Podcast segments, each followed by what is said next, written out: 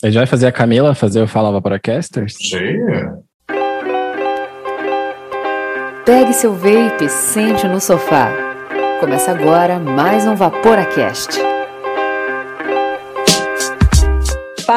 Fala, Vaporacasters!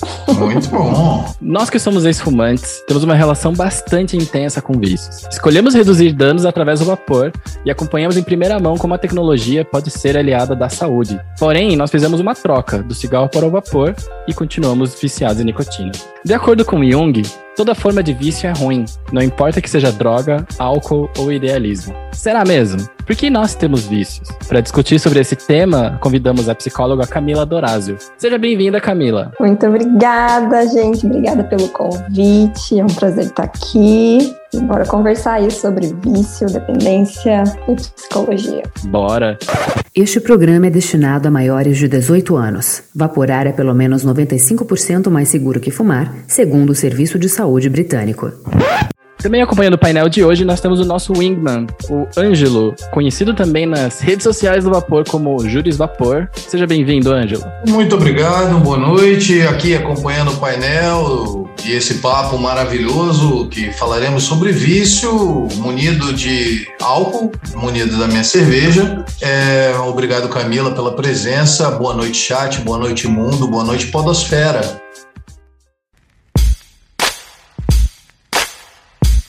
Dripadinhas e Dry Hits. Primeiramente, a gente gostaria de agradecer muito a todos os nossos assinantes que fazem esse projeto ser possível. Graças a vocês que nós conseguimos levar o Vaporacast ao maior número de pessoas possíveis. E Miguel, tem que dar um recadinho que a gente agradece muito aos nossos patrocinadores, aos nossos assinantes. Mas assim, a gente acaba falando dos nossos assinantes e do grupo secreto da Nata do Vapor, mas, entretanto, contudo, todavia, existe um grupo que é muito mais exclusivo do que a Nata do Vapor do Vaporacast e ele é gratuito, que é o grupo das minas do Vaporacast, que tá meio esquecido, seu Miguel. Muito bem lembrado. E aí, o que, que você me diz sobre isso? A gente tem um grupo só para mulheres que ouvem o Vaporacast, porque a gente sabe que os homens, às vezes, eles podem ser inconvenientes, né? Seja lá a forma da inconveniência, mas a gente sabe que muitas vezes pode ser. Então, existe um grupo, que é o Vaporacast das Minas. Homens estão banidos desse grupo, você pode tentar entrar, que as gurias vão- Inclusive a gente. É um grupo tão exclusivo que realmente a gente não, não sabe o que rola lá, A gente não tem ideia. a gente não participa e a gente realmente deixa só para as meninas que já participaram aqui do Vaporacast para participarem lá do grupo e fazerem até a moderação desse grupo. Então, se você, sem cortar o Miguel já cortando, mas se você ouve a gente, é mulher e quer trocar experiência sobre o vapor, aprender um pouco mais sobre, enfim, trocar ideias sobre o vapor ou não, essa sororidade feminina, você pode acompanhar, pode entrar no grupo do Vaporacast no Instagram, achando lá no nosso perfil no Instagram tem um Linktree, que não é Linktree mais, agora é o quê? É, campsite agora. Porque o Linktree, cara, tava sacaneando a gente e aí a gente cortou fora. Temos um campsite, ou seja, lá vai lá no Vaporacast, a nossa bio no Instagram vai ter um link, você clica naquele link e lá vai ter o grupo do Vaporacast das Minas. Entra lá, troca ideia com as meninas, as meninas são bacanas, vão ajudar você, mulher, que precisa aí de conselhos para buildar, para parar de fumar, o melhor atomizador, o que serve para você, o que não serve, vai lá no Vaporacast no Instagram.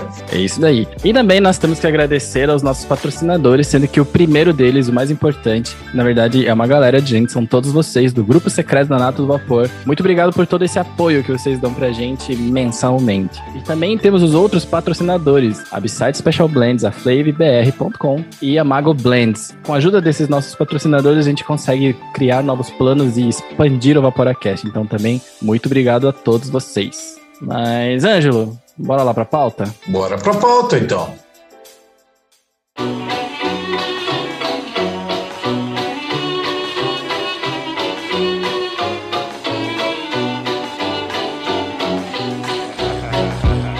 A gente já tava falando no começo desse episódio, né, na introdução, a gente tava levantando toda essa questão sobre vício. Mas antes disso, Camila, antes de a gente começar a falar sobre a parte pesada do podcast, inclusive, né, que já divide opiniões, porque a gente já recebeu direct, um monte de coisa no Instagram, já metendo bala na gente sem a gente nem começar a gravar. Eita! É verdade, é verdade. Polêmicos aqui no Vaporacast hoje, é verdade. Colocações ótimas, mas a gente que falou, poxa, entra lá, assiste, espero que você esteja aqui, inclusive. E Camila, se apresenta pra gente. Quem é você, Camila, na fila do Juice? Eu sou Camila Durazio, sou psicóloga, sou formada aí já há 10 anos. 10 anos. Passa rápido. Passa muito rápido. E eu trabalho com psicologia clínica, né? Atendo adultos, alguns adolescentes, e atendo bem mais adultos. Atualmente estou trabalhando só em atendimentos online por conta da pandemia. E eu estou fazendo pós-graduação em psicologia analítica, né? Mais especificamente em imaginação ativa, que é uma das técnicas de acesso a conteúdos inconscientes propostas dentro né, da teoria do Jung. Eu já vou perguntar quem é esse tal de, de Jung aí, tem o tal de Jungiana. Que a gente tem dificuldades em falar, né? Inclusive. Quem, é, né, quem que é esse tal de Jung? Por que que dentro da psicologia você escolheu essa linha de pensamento para atuar, a linha Jungiana? Uh, existem algumas outras e acho que a mais notória delas a linha freudiana de atuação dentro de psicologia. Uhum. O que é, o que faz uma, uma, uma terapia terapeuta junguiana e por que você se identificou com essa linha de pesquisa, de atuação, né? Tá. Então, assim, quando eu estava na faculdade, eu já tinha me interessado pela psicologia analítica, mas dentro da, da federal, que foi onde eu fiz, a gente só tinha essa disciplina, né? A gente só tinha psicologia analítica dentro de uma disciplina que falava sobre várias outras disciplinas que não eram as principais da grade curricular, né, que era psicologia analítica, psicologia comportamental, psicologia social e a psicanálise. E aí, só que como não tinha na grade curricular, acabou que eu nem consegui seguir isso, aí fui para Gestalt terapia, que é uma outra linha dentro da, assim, tem várias linhas, gente, dentro da psicologia. Nenhuma é certa, nenhuma é errada, são diferentes maneiras de se enxergar o ser humano e de trabalhar diferentes coisas, né? E eu eu acredito que muitas delas podem sim trabalhar de uma maneira muito complementar. Mas o fato é que a psicanálise, ela trabalha com, que é a mais conhecida, que é a do Freud, ela é uma linha da psicologia profunda. Então, além de considerar aspectos comportamentais, ela acaba olhando também para conteúdos inconscientes. Então, o que o Freud descobriu foi que não eram só coisas do ambiente que influenciavam as pessoas, né? É, e que existiam sim conteúdos inconscientes que muitas vezes eram recalcados, né? O que a gente joga lá para o inconsciente para que é muito doído, assim, a gente não, não consegue ter acesso, né? E aí o nosso inconsciente deixa aquilo guardadinho e vai mandando pra gente através dos sonhos, que foi o que o Freud descobriu, né, que os sonhos é, são vias de acesso a esses conteúdos inconscientes, os sintomas também são. Mas o que acontece? O Freud ele trabalhava com o inconsciente pessoal. Então tudo aquilo que o indivíduo ele vivencia na vida dele pessoal e que vai sendo recalcado, relações, né? Como todo mundo diz, né? Freud colocou ali as cartas na mesa e falou sobre as relações com os pais, que sempre acabam influenciando bastante, né? Na, nossa vida psíquica, nas nossas relações, como é que esses enlaces eles são feitos e muito disso tem base nas relações com os pais, com os irmãos, né, com o ambiente também. O Jung, ele começou a perceber, ele estudou muito, né? Ele trabalhou um tempo ali, trocou muitas cartas com Freud, e ele começou a perceber que além do inconsciente pessoal, existiam outras coisas que acabavam influenciando e sendo forças atuantes na vida dos indivíduos e que era o tal do inconsciente coletivo. Isso é muito doido, né? Que existe um inconsciente coletivo. É, é só um parênteses, continua, por favor. Não, não, e, e uma, outra, uma outra pergunta para continuar te guiando aí na, na, tua linha de raciocínio, que eu acho que de repente é importante para os ouvintes aí é, se situarem. O Jung, ele é contemporâneo a Freud ou ele é imediatamente posterior ou muito posterior? Não, não, ele é posterior. Ele estudou psicanálise com não não né? É, ele trocou muitas cartas, ele estudou psicanálise. O Freud, ele era um neurologista. porque na época não tinha, né, psiquiatria. Aí o Jung foi aluno e ele estudou já psiquiatria. Então, o Freud ele pegou muito essa base biológica mesmo para desenvolver, né, os estudos dele e o Jung já teve todo esse outro olhar, todo esse caminho que o Freud já abriu para esse olhar né, dentro da medicina, mas para um lado psicológico mesmo. Então, ele, ele dizem, né, tem muita gente que fala que o Jung foi discípulo do Freud e que na verdade o Freud ele gostaria muito, tanto que esse foi um dos motivos pelos quais eles romperam. Ah. Né, o Freud gostaria gostaria muito que o Jung fosse sucessor dele, mas por existir essa divergência, né, de pensamentos, o Jung tem um livro que chama Memória, Sonhos e Reflexões, que é basicamente a biografia dele. E o Jung ele tem um respeito muito grande, né, por tudo que ele aprendeu com o Freud, tem um respeito gigantesco. Mas eles romperam mesmo por conta é, dessa diferença. O Jung ele via essas forças atuantes do inconsciente coletivo e para o Freud isso não era algo que ele acreditava, ou que ele queria aprofundar, investigar, né? Então o Freud era mais velho, mas eles tiveram contato, assim, sabe? Trocaram muitas e muitas cartas e em algum momento romperam. Entendi. E agora fala mais do inconsciente coletivo, porque eu tô muito curioso, por favor. Ai, gente, olha, é complexo. É bem complexo porque eu lembro quando eu tava na faculdade, eu conversei com o um professor, falei, ah, se eu quiser, se eu, né, eu não tenho nenhuma matéria, mas eu posso estudar Jung por conta própria, assim, e lendo? Ele falou, olha, você pode tentar. Nossa. Ele até me deu um livro, mas é bem difícil estudar sozinha porque é muito complexo, né? Mas esse tal do inconsciente coletivo, ele começou, o que que o Jung começou a perceber? Que tinham forças que elas eram estruturais, estruturantes. Em diferentes sociedades, independente do tempo, do espaço, existiam essas representações, né? Então, assim, vou dar um exemplo, que, que eram chamadas de arquétipos. Uhum. Então, é bem difícil o conceito de arquétipo, mas eu vou tentar simplificar o máximo possível. Vocês podem ir me perguntando se ficar muito difícil, tá? Ou se ficar muito chato, vocês me cortam. Imagine. Falou, Camila, tá muito chato. Não, eu, eu tô curioso. Por exemplo, a representação de mãe. Independente do tempo, espaço ou cultura, e sendo uma mãe presente ou não, uma mãe boa, uma mãe má, uma mãe biológica ou não, todo mundo, quando se fala mãe, tem uma ideia do que isso é. Né? Então, a mesma coisa com pai, a mesma coisa com herói existe o arquétipo do herói, né? É uma força que acaba modulando de alguma maneira e orientando os nossos comportamentos e que elas têm esse apelo muito forte nas culturas. O arquétipo do herói a gente pode ver hoje em dia que é super presente nesses filmes de herói, fazem tanto sucesso. Basicamente, né? Não, não tem nem outro nome. E eu, inclusive, sou mega fã do Batman, que fique registrado. Meu Deus! Deus, de novo, todo episódio é isso, cara. Deixa tem o Batman descansar, tem que reforçar, Miguel. Cara. Tem que reforçar. Camila, pelo amor de Deus, depois você passa o contato pro Miguel para ele poder fazer terapia contigo. Esse menino tá muito necessitado. Ele tá focado no Batman, ele tá com obsessão com o Batman, que é uma, que é uma coisa horrível. Tá viciado no Batman. É. Meu Deus do céu.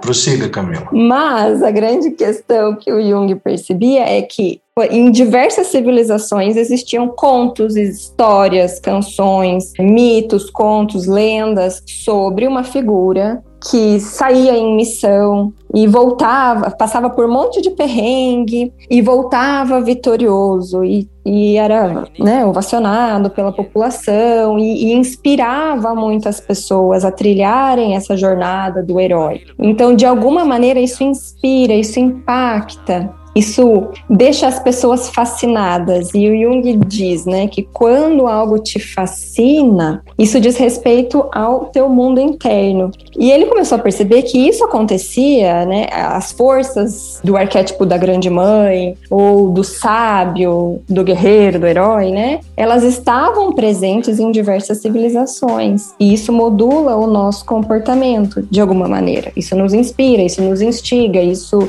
E pode ter influências bem negativas também, porque o arquétipo ele tem essa polaridade. Mas essa é a maior contribuição do Jung para a psicologia e é o que vai diferir ele, essa questão do arquétipo, é, essa definição, por assim dizer, de arquétipos, é que vai diferir ele do Freud e, a, e essa abordagem junguiana se liga, começa a partir dessa diferenciação? Sim, é, é a maior diferença entre eles. Uhum. Né? Tem muita coisa que utiliza né, da base da, da psicologia que o Freud desenvolveu, da psicanálise. Certo. Mas existe essa diferenciação. Ele, ele é, começa a trabalhar também com os conceitos de sincronicidade, que são coincidências significativas e que são essas forças né, do, do inconsciente coletivo e que trazem para a gente mensagens também. Além, ele trabalha também, a gente utiliza muito a análise de sonhos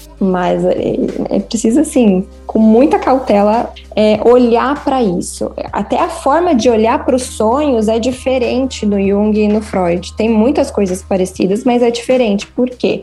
Quando a gente olha para um sonho, considerando a existência de um inconsciente coletivo, tudo aquilo que aparece no sonho, a gente tenta olhar para uma representação simbólica. Então, assim, a gente olha para o que aquilo representa para aquele indivíduo, mas olha também para uma possível representação simbólica mais geral. Né? Então, em relação a como é que eu posso citar um exemplo que fique fácil? Ah, aparece leão, digamos assim. Ok. Dentro do banheiro, né? Porque. um leão dentro do banheiro no meu sonho. Sim. Aparece um leão dentro do banheiro, inundado, e aí do nada você tá pelado na frente da tua classe de 1977, porque sonha assim. Exato, gente, maravilhoso. e aí do nada você tá nos braços da sua mãe, olha pra cara dela e vê que na realidade ela é a sua vizinha de três anos atrás. Eu achei que estava combinando todos os, os conceitos de heróico e tudo mais que eu falei. Daí ela olha e vê que é o, a mãe dele é o Batman, tá ligado? Não, cara, esquece o Batman, velho! Pelo amor de Deus, esquece o Batman. Esquece o Batman. Não, esse programa não vai Impossível. ter Batman. Fala herói, eu penso Batman. Mas continua, Camila. Então, e aí a gente olha para o que aquilo representa para aquele indivíduo, né? Qual é a emoção que ele sente ao lembrar, pensar ou visualizar aquele leão do sonho, mas também qual é a representação nas diferentes culturas. O que é que isso pode estar querendo dizer, né? Então, a gente utiliza de um dicionário de símbolos e tal, e vai fazendo esse paralelo com o desenrolar da terapia. O que acontece na terapia muitas vezes é confirmado, a gente consegue ver acontecendo, movimentos no inconsciente também. Né? Então, assim, é, é, um pouquinho diferente o jeito que eles olham para os sonhos, mas o que eu admiro demais no Jung e lendo toda a, né, a bibliografia que eu já li, né, tem muita coisa ainda por ler, mas eu acho muito bonito o jeito com que ele olha para as outras linhas da psicologia. Cada uma tem seu valor em diferentes etapas da vida. Ele coloca a psicologia comportamental como fundamental na constituição né, do sujeito até ali, infância e adolescência, onde a, a, criança e o adolescente ele precisa assimilar as regras, os, os conceitos da cultura para se adaptar aqui fora. E por volta ali dos 30 anos, a gente começa a receber um chamado para olhar para dentro. Pode ser um pouco mais cedo, meio difícil, mas às vezes um, né, mais tarde também. Tem pessoas que começam a olhar para dentro depois de muito tempo do nosso inconsciente batendo na gente através dos sintomas, porque através dos sintomas é o que a nossa alma grita. E quando eu falo alma, gente, não é nada num sentido espiritual. Sim. É, o Jung ele coloca como sinônimo, né, o self, que é o, no, o centro do nosso mundo interior, do nosso inconsciente. O eu. Isso. Aí tem o ego, que é o centro de tudo aquilo que está consciente, mas um dos sinônimos para self é alma. Eu prefiro falar alma porque eu acho lindo. Olha que bonito. Mas é, é o nosso centro, o centro do nosso inconsciente que ele acaba abarcando também o ego mas aí, assim, é uma, uma coisa bem complexa da teoria dele. Mas o que vocês precisam saber é que existe um centro consciente que é o ego, e um centro da nossa, do, de tudo aquilo que é inconsciente, que é o self. E que ele abarca também o ego e abarca, e é ali todos os arquétipos, tudo que vive no nosso inconsciente está tudo ali. Nos trabalhos de Jung, ele chegou a, a, a se referir diretamente, e, e aí eu imagino que não, porque você falou da questão comportamental, que não necessariamente é uma coisa que Jung se debruçou, mas assim, ele chega a falar diretamente sobre as questões de vício, porque eu imagino que questões de vício devam, me corrija, pelo amor de Deus, fale dez vezes se eu estiver viajando errado, mas assim, entendo que as questões de vício provavelmente devam ser coisas mais ligadas a questões comportamentais. O Jung ele chegou a se debruçar sobre o vício ou não? Sobre o vício especificamente, não. Até onde eu li, tá, gente? Eu não li tudo de Jung Tem ainda. muito material, né? É. Tem muita coisa. Mas pelas pesquisas que eu fiz e até onde eu li, ele não se debruçou especificamente sobre isso. Mas a maneira com que a gente pode enxergar, é, ler né, toda a obra dele e das coisas que eu já li, o vício ele acaba sendo o sintoma de algo que é um desejo da nossa alma que tá aparecendo ali para mostrar pra gente, olha, olha para dentro que aí tem coisa, tá? E aí cabe ao indivíduo olhar ou não sofrer a consequência de olhar ou não. Né? Entendi. Antes da gente começar a jogar algumas perguntas e tudo mais, você sabe, Camila, que eu sou um cara de exatas, certo? E sempre rola aquela lance de exatas humanas e tudo mais, porque a galera de exatas, até me incluo levemente nisso, porque a gente foi aprendendo com o tempo que não é bem assim, mas a galera de exatas, ela dá muito valor às, às ciências e coisas que a gente consegue mensurar. Uhum. Eu tive aula de psicologia na UTFPR, acredite ou não, se quiser. Olha! E a gente foi ensinado que a psicologia ela é uma ciência, ela não é um... porque assim, pro leigo, pro leigo como eu era antes de saber essa informação, eu tinha a impressão de que a psicologia trata de teorias de coisas, mas que não são exatamente mensuráveis. É, como que se estuda? Como é que, como é que se chega nessas conclusões? É através de método científico também? São métodos diferentes? É, a gente vive nesse mesmo mundo cartesiano, só que em posições levemente diferentes ou não? Então, a psicologia cognitivo-comportamental, ela veio com essa questão de olhar para aquilo que a gente pode mensurar e comprovar dentro desse molde da ciência, Uhum. que na época era mais aceito, e hoje em dia a gente tem muito esse apelo da ciência exata. Mas a psicologia é uma ciência humana, então a gente precisa olhar de um outro jeitinho, assim, não que a psicologia cognitivo-comportamental não tenha valor, é óbvio que ela tem e super tem nessa busca de transformar a psicologia é, numa ciência, mas a gente olha também para pesquisas mais qualitativas e não tanto quantitativas. Quantitativas, né? Como é o meu mundo da engenharia, que é puramente quantitativo, né? Exato. Então, muitas coisas a gente começa, a, a gente faz pesquisa. Eu sempre amei pesquisa, desde o segundo ano da faculdade eu fazia pesquisa, mas é nesse, nesse molde, assim, a gente tenta fazer o máximo possível, o maior número de indivíduos que a gente pode ali fazer a, a nossa pesquisa, mas é um número reduzido. Por exemplo, o meu TCC eu entrevistei cinco pessoas. Eu falei sobre maternidade, adoção, e ali a gente vê as coisas que tem em comum. Então, às vezes a gente não vai conseguir uma amostra gigantesca, e até porque a psicologia, quanto mais a gente olha, né, é, é, a gente vai vendo que é tudo muito particular. Tem algumas coisas que a gente consegue generalizar, mas no fim das contas a gente tem que olhar para aquele sujeito, para aquele indivíduo, né? A teoria ela é feita porque os estudiosos e vou falar do Jung, que é o que eu mais estudo atualmente. Uhum. Mas ele trabalhava com isso diariamente no hospital psiquiátrico. Ele chegou a morar no hospital psiquiátrico com a família dele, né? Então, assim, ele viveu a, a teoria dele, passou muito pela experiência pessoal dele também, tudo o que ele propunha de tratamento psicológico, assim.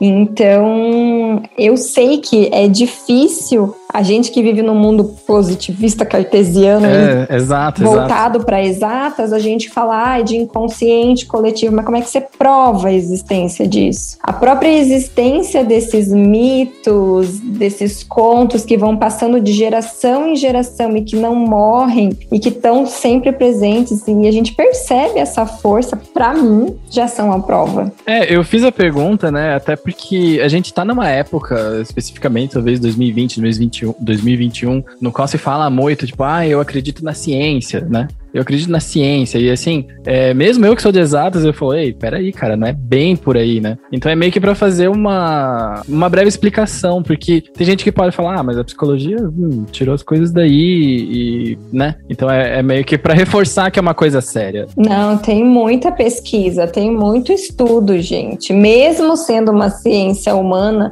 né, é, que é um pouco diferente os métodos de pesquisa, mas ela tem muito estudo. A gente não faz nada na louca, não. Sim, sim. E, não, e, e, e, eu acho importante também a gente fazer, e eu devia ter feito isso, na realidade, lá no começo, mas não tem problema algum, da gente fazer um, um, um disclaimer, que foi até um, um, o que eu escrevi, a gente puxou lá quando a gente divulgou o episódio, que eu acho que o grande objetivo aqui é auxiliar a refletir. Né? A gente não, não tem, nem na tua abordagem, nem na abordagem do Jung, nem na abordagem do Freud, nem na abordagem, seja ela qual for, comportamento behaviorista, behaviorista eu acho uma palavra maravilhosa. Behaviorista.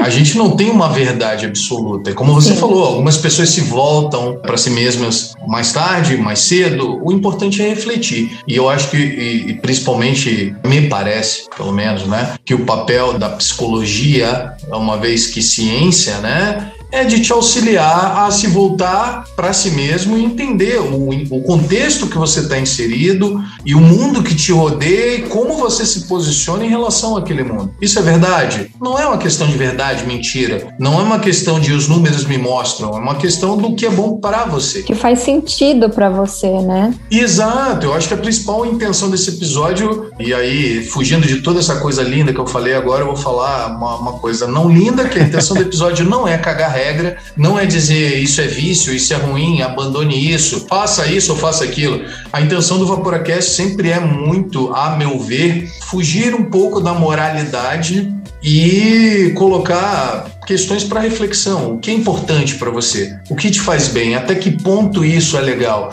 Não tem muito tempo, Camila, só para ilustrar e você saber, a gente fez com influência de podcast de vape, a gente fez um episódio sobre uma pessoa que largou o vapor. Que parou de vaporar. Parou de vaporar. Ah, e para ir para gente, para o Miguel, para mim, isso não é um tabu, não é um problema. Uhum. Eu acho que assim, o nosso objetivo aqui, como disclaimer, então, e resumindo, é vamos refletir Vamos conversar sobre isso? Por que, que isso é bom ou esse é ruim? Mas é para você, não é para gente. Então, se a gente conseguir concluir esse objetivo e responder a pergunta lá no final, acho que a gente já tem um bom, excelente episódio. Até o tema do episódio é porque, na verdade, é porque temos vícios, claro, é meio que um clickbait, né? Porque fala, eita, por que, que a gente tem? Então, deixa eu procurar, né? Mas é justamente isso que o Ângelo falou, né? A gente quer trazer a reflexão. Como a gente teve o episódio com a Ana Freitas, que ela parou de evaporar, uhum. a gente foi até questionado. Ué, mas se vocês falam sobre vapor, né? Por que, que é interessante, né?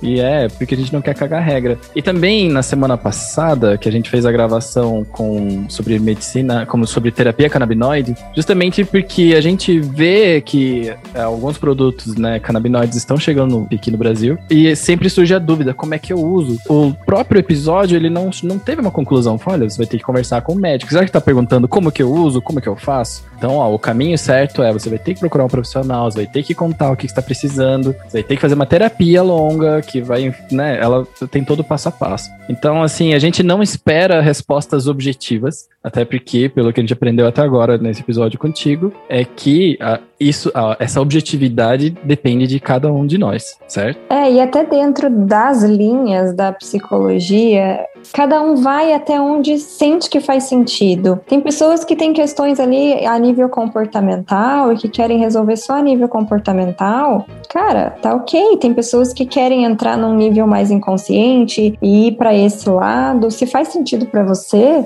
boa. E eu acredito muito num trabalho multidisciplinar. Que acho que a gente vai falar um pouco mais para frente, mas acredito que tem muita coisa que a gente pode trabalhar em equipe, em conjunto, né, em várias áreas dentro da psicologia psicologia e até a psiquiatria, né? Então, é o que faz sentido é a jornada de cada um. Eu acho muito legal isso que vocês estão fazendo, né? De trazer questões para reflexão e espero que vocês ouçam aí com o ouvido do que faz sentido para você. Maravilha. Falando especificamente da, do tema que se propõe, questão de vício, eu, como advogado, Miguel falou, né, da questão dele, da visão dele como engenheiro sobre a ciência psicó da ciência não, da não, não, é, psicologia. não é a visão do engenheiro. É, não, na verdade, acho que dá pra dizer que é a visão do engenheiro em geral. A gente é arrogante, É, a gente é mala mesmo. é, mala, super. Minha vida é muito difícil. Eu- a gente tenta não ser, mas é, é por aí mesmo. No direito, a gente se refere a vício, e aí é o assunto específico do, do, do episódio, como um defeito.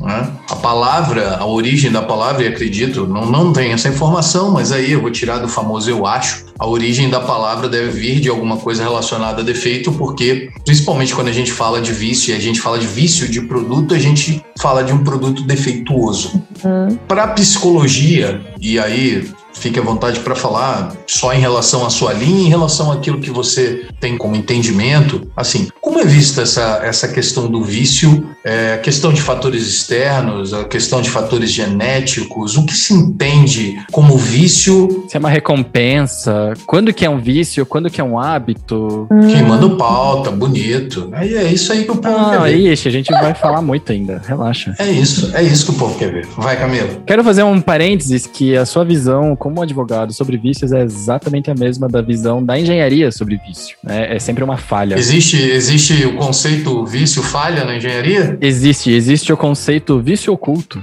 inclusive. O vício oculto também remete ao direito do consumidor, principalmente de vício oculto de, de daquilo que está defeituoso num produto. Só que aí a gente, a gente tem diferencia, diferenciação entre vício e defeito, né? Vício para direito é uma coisa, defeito é outra coisa. Não, a gente só tem um. Fica a curiosidade para uma próxima oportunidade, mas tem diferença quando você fala, "Ah, meu produto está com defeito. Na realidade, normalmente ele tem um vício, defeito é outra coisa. Olha só, eu também não sabia disso.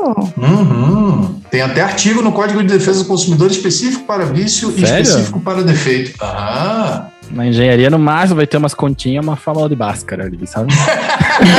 ah, mentira, vocês não usam fórmula de Bhaskara. Fórmula A de gente Bhaskara não serve usa, é verdade, a gente não usa. Você, você joga aquele meme lá do mais um dia. Já viu esse meme? Mais um dia se passou e eu não usei a fórmula de Bhaskara pra nada. É um maluco assim, na janela, chuvosa assim. Eu tava discutindo isso no escritório e a gente não conseguia lembrar da fórmula de Bhaskara. Meu Deus. Porque a gente faz de cabeça, a gente fatora. Então gente vou te dizer, coisas. Miguel, que é menos B, mais ou menos, raiz quadrada, de B2, menos 4, vezes A, vezes C sobre 2A. É B ao quadrado. O quê? B2 é 2B, né? É, B ao quadrado, né? Ah, então Dá um, desconto pra mim, porque eu lembrei. Eu não faço, eu nunca fiz isso na vida, pra Eu nada. estava, eu estava no modo procurando, procurando pelo em ovo. Então, por isso que eu apontei. É o único defeito da frase que você falou. Caralho, tinha sido tão, tão boa a pergunta, tinha um gancho maneiro pra ela prosseguir, a gente cagou. O gancho tudo, né? continua. O gancho continua. Mas então, Camila, o que, que a psicologia entende como vício, basicamente? Eu vou falar a partir da visão da psicologia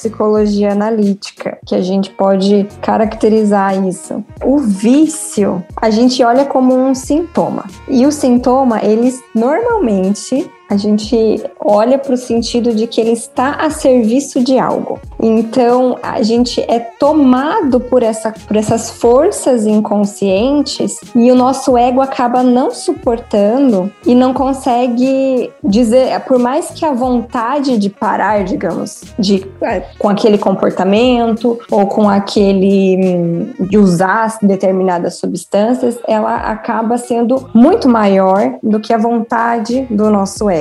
Então é como se nós fôssemos invadidos por um complexo negativado, por algo inconsciente que faz com que o nosso ego não tenha força, né? Por mais que se queira parar, por mais que se queira mudar de, de comportamento, por mais que se queira resistir. E aí, para onde que a gente vai olhar? A função, qual é o- a simbologia, né? Qual que é a função desse comportamento? A serviço do que que ele está? O que é que está acontecendo inconscientemente?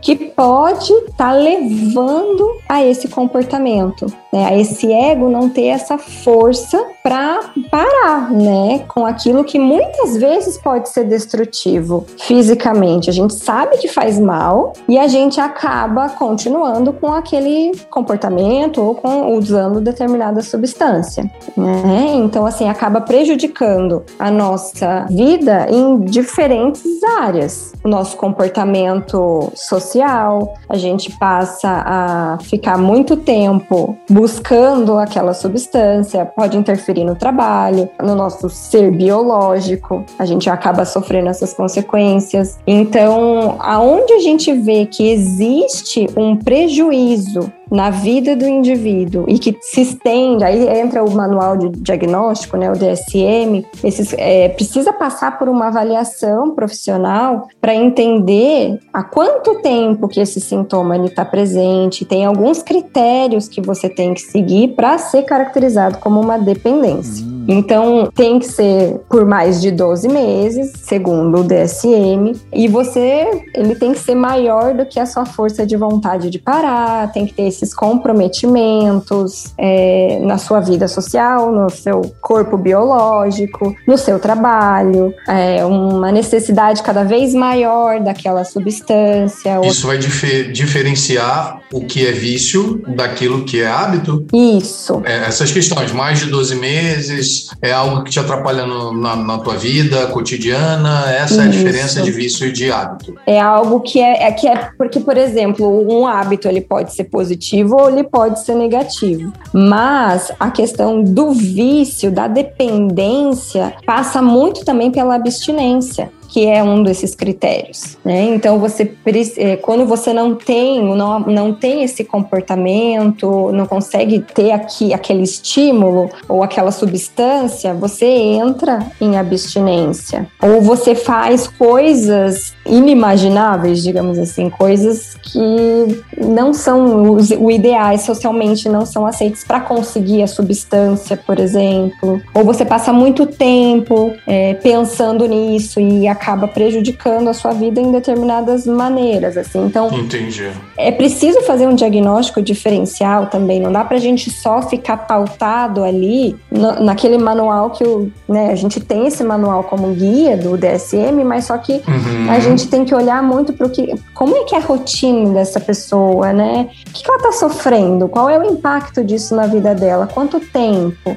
É para a gente ver se isso é um hábito ou se é a questão do vício mesmo, da dependência é, é, algo que nos invade mesmo, sabe? Que a gente não, não tem controle, por mais que a gente queira. E o, o doido é isso, né? Porque, vou, vou falar de mim porque é de quem eu sei falar, né? Especificamente, né, no cigarro e tudo mais, eu tinha uma impressão falsa, falsa, eu sei hoje que ela é falsa, né? Mas eu tinha a impressão de que eu não era viciado em cigarro. E eu conheço muita gente assim, inclusive, né? Que falava, não, mas eu fumo porque eu gosto, eu faço isso aqui porque eu gosto. Quando eu, quando se eu quiser parar, eu paro. Durante sete anos, anos eu fumei. E eu tive essa mentalidade, fácil, fácil, que por cinco desses primeiros sete anos, eu tinha super claro, assim, não, eu fumo quando eu quiser, eu consigo ficar um dia inteiro sem fumar, não, não morro por causa disso, não sinto a, a necessidade. Eu saía para fumar no intervalo da faculdade, eu fumava quando eu chegava, quando eu tava muito estressado, era uma, eu achava que era tipo uma fuga. Uhum. Ou nem fuga até, eu achava até, não, eu tô aqui parado durante cinco minutinhos pensando sobre sobre as coisas que estão passando na minha cabeça enquanto eu tô aqui fora, né? O cigarro era só um contexto para mim. Miguel, me fale sobre seus pais. Fale mais sobre isso. é, mas os meus pais, olha, eu vou falar até da questão. Não, cara, eu tô brincando, não precisa falar não, tô, tô brincando, calma. Não, mas assim, eu venho de uma família de não fumantes. E eu não achava nada demais, sabe? Eu falei, ah, quando eu quiser eu paro. E eu só fui perceber, eu já contei essa história aqui no Vaporacast, mas eu só fui perceber que eu era viciado mesmo quando eu tentei parar. Porque até então eu tinha, eu achava que eu tinha pleno controle. E quando eu tentei parar, eu vi que eu não conseguia. Eu não conseguia até o ponto que eu aceitei na minha cabeça de que, ok, eu vou fumar menos, né? Porque eu gosto. E eu vou fumar menos e, bom, imagino eu que isso daí deve ser suficiente para eu não morrer de câncer de pulmão. Então, é assim também. Não sei até onde eu posso fazer perguntas. Né? Não, não, não é que eu quero perguntar de algum paciente, mas você tem visto essa situação? Ela é recorrente de é, das pessoas acharem, não, eu não tenho vício, eu tenho um hábito. Ah. Eu faço isso daqui, eu escolhi fazer isso daqui e eu posso escolher quando eu quiser. Na realidade, eu, eu, eu gostaria de um desfecho para o assunto anterior, antes de entrar no teu, é, de querer saber o seguinte: será que a gente pode. Eu não gosto de induzir resposta, tá? Mas eu, eu vou fazer de leves. Vai lá. Mas será que a gente pode dizer, de repente, que o vício, na realidade, ele é uma perda da autodeterminação em relação ao comportamento, seja por indução química ou psicológica, assim, no sentido de eu perco a liberdade e aí se torna um vício e deixa de ser um hábito. Uhum. Pode ser mais ou menos por aí? Uhum. Eu acho que sim. Eu acho que a gente pode olhar para esse sentido, porque é, o vício é essa força que nos invade, é a perda da liberdade. Então a gente gente, por mais que a gente queira, a gente não consegue parar. E por mais que aquilo seja prejudicial, a satisfação, o prazer ali que a gente tem, né, ao usar a substância ou fazer aquele determinado comportamento. E assim, a gente fala sobre vício, é, eu, acho, eu acho legal a gente falar sobre uma dependência, né? E as, muitas vezes uma compulsão também. Então, esses comportamentos, não só no sentido de dependência química, né? A gente gente tem muitos comportamentos compulsivos onde a gente perde essa liberdade em relação à alimentação, né? A gente em relação ao uso de internet, que ou jogos, que é completamente atual isso, né? Pornografia, uhum, né? Então assim, a gente acaba não tendo o controle sobre essas questões e a, a psicologia analítica a gente vai olhar para qual é a função. Então quando o Miguel me diz, né, que ele só percebeu que ele estava realmente dependente daquilo, viciado no cigarro quando ele tentou parar, e que muitas pessoas falam: "Ah, é gostoso, eu faço isso porque eu quero". Sim. A gente olha para um sentido, é claro que você vai querer. Isso tá a serviço de algo, tá te ajudando a lidar com alguma coisa difícil de lidar aí dentro, né? E muitas vezes, se a gente simplesmente arrancar isso da pessoa, a gente pode desabar um prédio inteiro. Isso é uma coisa que, que eu acho interessante você ter dito, porque faz um link muito com uma coisa que o Miguel comentou no episódio da Ana, que foi a menina que parou de fumar, que a gente já citou aqui, que, em que ele citou especificamente, acho que a Ana chegou a falar disso, e especificamente de um, uma outra pessoa que tinha falado no Vaporacast sobre os médicos em determinadas situações, principalmente aí os psiquiatras, ou não, alguns outros médicos, de em determinadas situações não recomendarem você a parar, por exemplo, de fumar, porque o baque para o teu corpo pela ausência da substância, e aí óbvio que você pode colocar também as questões psicológicas atreladas àquilo, a saúde mental te deprimiria de um modo tal que ruiria outras coisas e atuaria sobre outras coisas é. no teu corpo, né? O rapaz citado é o Gabriel Zimmerman, tem episódio com ele, é só procurar pelo nome no Spotify. E nesse momento, quando ele tava, quando ele recebeu esse, esse conselho, foi enquanto ele estava tratando um câncer. Ele estava fazendo quimioterapia, tava, não tava fácil, né? Agora ele superou esse câncer, a gente sempre acompanha, ele é meu brotherzaço. Alô, Gabriel. E, enfim, e ele teve essa recomendação e eu fiquei, nossa, né? Que diferente, né? Que inesperado para mim, né? A minha cabeça era assim: olha, você vai ter que parar de fumar, porque se, se você já tá com alguma coisa, você, né, você vai precisar das forças e todas as forças do seu corpo, uhum. né? Enfim, por favor, Camila, ajuda. Eu acho assim que, é, e, gente, pelo amor de Deus, a gente não está, eu não estou fazendo apologia de que tá tudo liberado, né? Enfim, não tá. O que eu quero dizer é que a gente tem que olhar para qual é a função, o que é que está por trás desse sintoma, o que é que está difícil de lidar. Muita, vou citar um exemplo da comida, né? Muitas pessoas acabam colocando comida, comida, comida, comida, comida, comida para dentro, muito além daquilo que o organismo necessita para sobreviver e num, num nível que acaba até machucando o organismo né? Então, mas qual é a função disso? E aí é difícil citar exemplos aqui, porque qualquer exemplo vai ser muito generalista, né? Mas esse, essas coisas que a gente acaba colocando para dentro, engolindo, elas podem ser a tentativa de preencher algo através da comida. E a comida ela é só simbólica. Então a gente vai olhar para essa dor, para esse sintoma. O que é que está difícil de lidar? E enquanto isso, se for o caso, a gente vai fazer uma avaliação e, e vai ver se é o caso de entrar com uma medicação para auxiliar no processo, se a pessoa já está usando uma medicação, fazendo acompanhamento com o psiquiatra. Se o caso não é esse, a gente vai trabalhando na terapia, mas a gente não, não, não tenta arrancar esse sintoma da pessoa. A gente vai tentar trabalhar o que está por trás disso. E aí, o sintoma ou ele enfraquece ou ele cessa. Ou muitas vezes tem muitas doenças que são psicossomáticas e daí o nosso inconsciente já está ali tentando bater e, mostrar, né? Ele bate no nosso corpo para tentar mostrar pra gente, olha para dentro. Tem alguma coisa que está doendo lá dentro, que está difícil de lidar. Só que às vezes o sintoma já está instaurado e não tem volta. Muitas vezes você pode estar tá com um câncer ou, né, que não tem volta, mas a gente pode olhar para esse sintoma e entender o que ele significa, o que é que ele quer te dizer?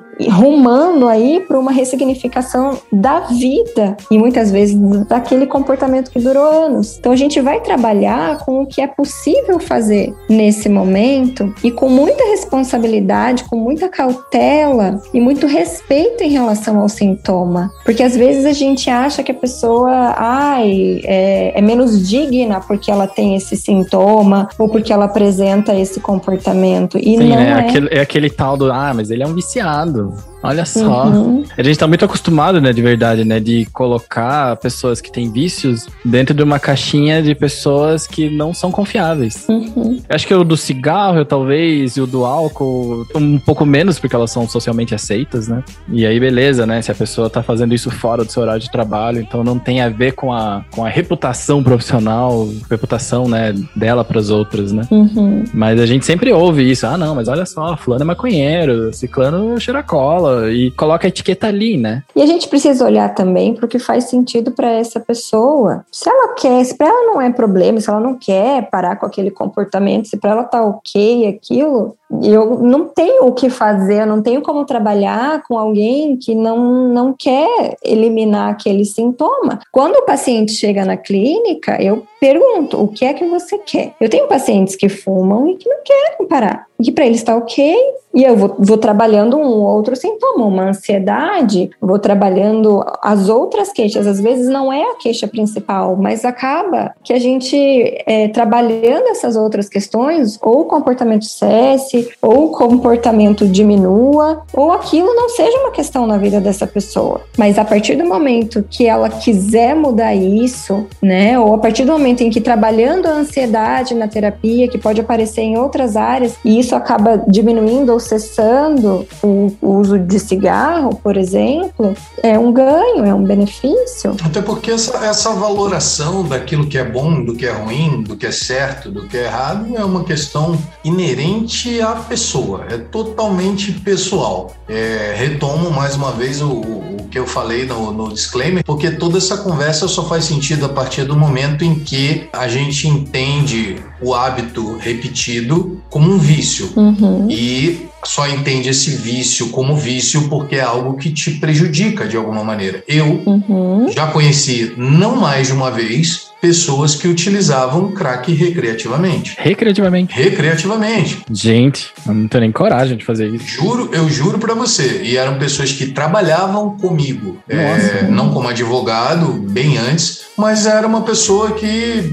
Cara, ele tinha esse poder, porque na mente dele, e eu realmente nunca vi nenhum tipo de, de, de, de diferença de perda de produção, ou seja lá o que foi, a gente tem a mania também de, de puxar sucesso a, a, questões atreladas ao profissional, quando não é verdade, mas eu, como o conhecia pessoalmente, nunca percebi nenhum tipo de alteração eh, na vida dele daquilo que a gente pode considerar como vida social. Sim. Simplesmente um dia ele estava ali, decidiu usar, curtir a onda dele e beleza, sei lá, usar. Aí eu perguntava, poxa, mas porque eu sou muito da, sou uma pessoa, e aí obviamente a gente tudo puxa para a gente mesmo, porque afinal de contas a gente vê o mundo pela nossa ótica, não é verdade? A gente compara a partir da gente, né? Exato, a nossa régua, a nossa régua é muito mais legal, apesar da gente tentar ficar imparcial, mas não existe imparcialidade. Mas eu sou uma pessoa muito dada a vício, então a minha curiosidade foi no sentido de, cara, como que você consegue isso? Uhum. Como que você, sei lá, qual foi a última vez que você usou isso? Eu já usei as três vezes na vida, tem. A última vez tem mais de oito meses. Eu falei, puta, não, caramba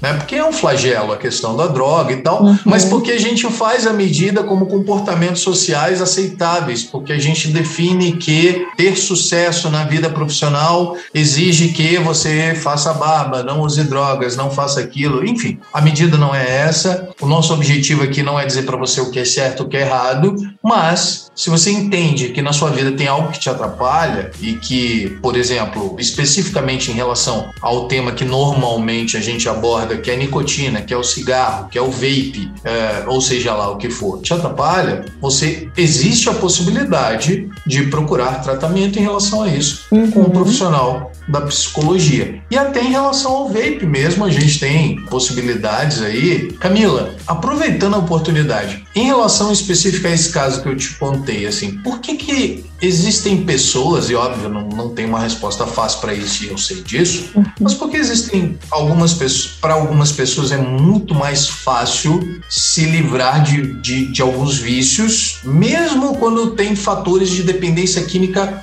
forte incluídos, como por exemplo, eu tenho, para citar outro exemplo, eu tenho um amigo que preciso confessar que ele me estimulou a gente começar a conversar sobre o tema do podcast de hoje, porque eu fumava absurdamente e ele do nada no colégio assim, sempre foi assim, ah, tô fumando muito, vou parar de fumar. E ele parava. Simplesmente parava, parei. uma pausa, um detox. Cara, tá fumando mais não? Não. É, assim, algo aconteceu, alguma chavinha girou ali dentro, tá? É muito difícil falar, porque tem que observar e analisar caso a caso. Mas o que, que acontece? Dentro né, da psicologia analítica, eu poderia dizer assim, dois desfechos, talvez. Ou isso se deslocou para outra área da vida dele, Boa. né? Ou girou essa chavinha interna que nos dá essa força.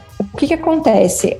O objetivo da terapia é fazer essa ligação, essa ponte entre ego e self. Isso é o autoconhecimento, é isso que vai fazendo com que a gente tenha essa sensação de inteireza e vai fazendo a gente se fortalecer enquanto indivíduos únicos e individuais. Isso, muito, algumas pessoas, o, o nosso inconsciente, ele tem essa força, ele pode fazer essa chavinha girar. E em algum momento na terapia, né, a gente torce para que isso aconteça e a gente consegue ver na prática todo o nosso trabalho de conexão entre ego e self o fortalecimento desse ego, onde essa chavinha ela chega a virar e a gente passa a ter essa força para resistir. Então, o que não tem como dizer assim, o quanto tempo vai demorar, o que é que acontece. Eu preciso olhar para esse indivíduo e entender qual é a trajetória que ele está fazendo e ajudá-lo e acompanhá-lo nessa trajetória de acordo com o que faz sentido para ele, olhando para a história dele. É claro que a gente olha também, não é porque a gente está olhando para o inconsciente que a gente vai esquecer o aspecto social, o aspecto comportamental.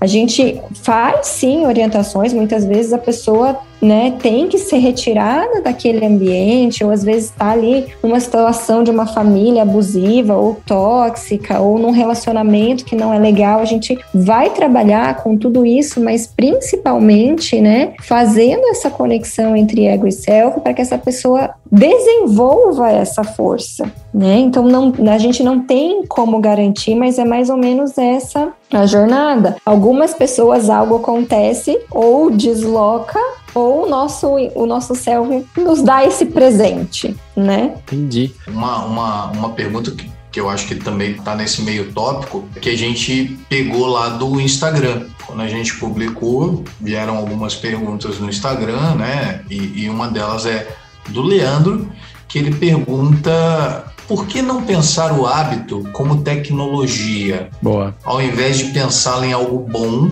ou ruim. Quer dizer, ele está fazendo basicamente a distinção entre o vício e o hábito e a valoração do hábito repetitivo, etc., como uh, a gente atribui uma questão de vício. E aí, como o Miguel falou, né, a gente, entre aspas, meio que jogou lá para o pessoal pensar, né, porque temos vício, e aí já deu um, um burburinho no sentido de, pô, mas isso é bom, isso é ruim e tal. Enfim, por que não pensar o hábito como algo bom e algo ruim? Você meio que já respondeu essa questão, mas assim, respondendo diretamente ao Leandro. Uhum. Olha, eu acho assim que na terapia, ali, principalmente eu olho muito para a vida desse indivíduo. A gente precisa sim adaptar ele, né, à sociedade, mas é o que faz sentido para ele. E muitas vezes esse ato de se autoconhecer e se transformar quem se é, nem sempre é socialmente aceito. Então o nosso ego ele precisa bancar também. Ele precisa estar fortalecido para que a gente banque isso, né? Então assim, é esse juízo de valoração, assim, né, do que é bom, do que é mal, se é um hábito, é, tem que fazer sentido para cada um.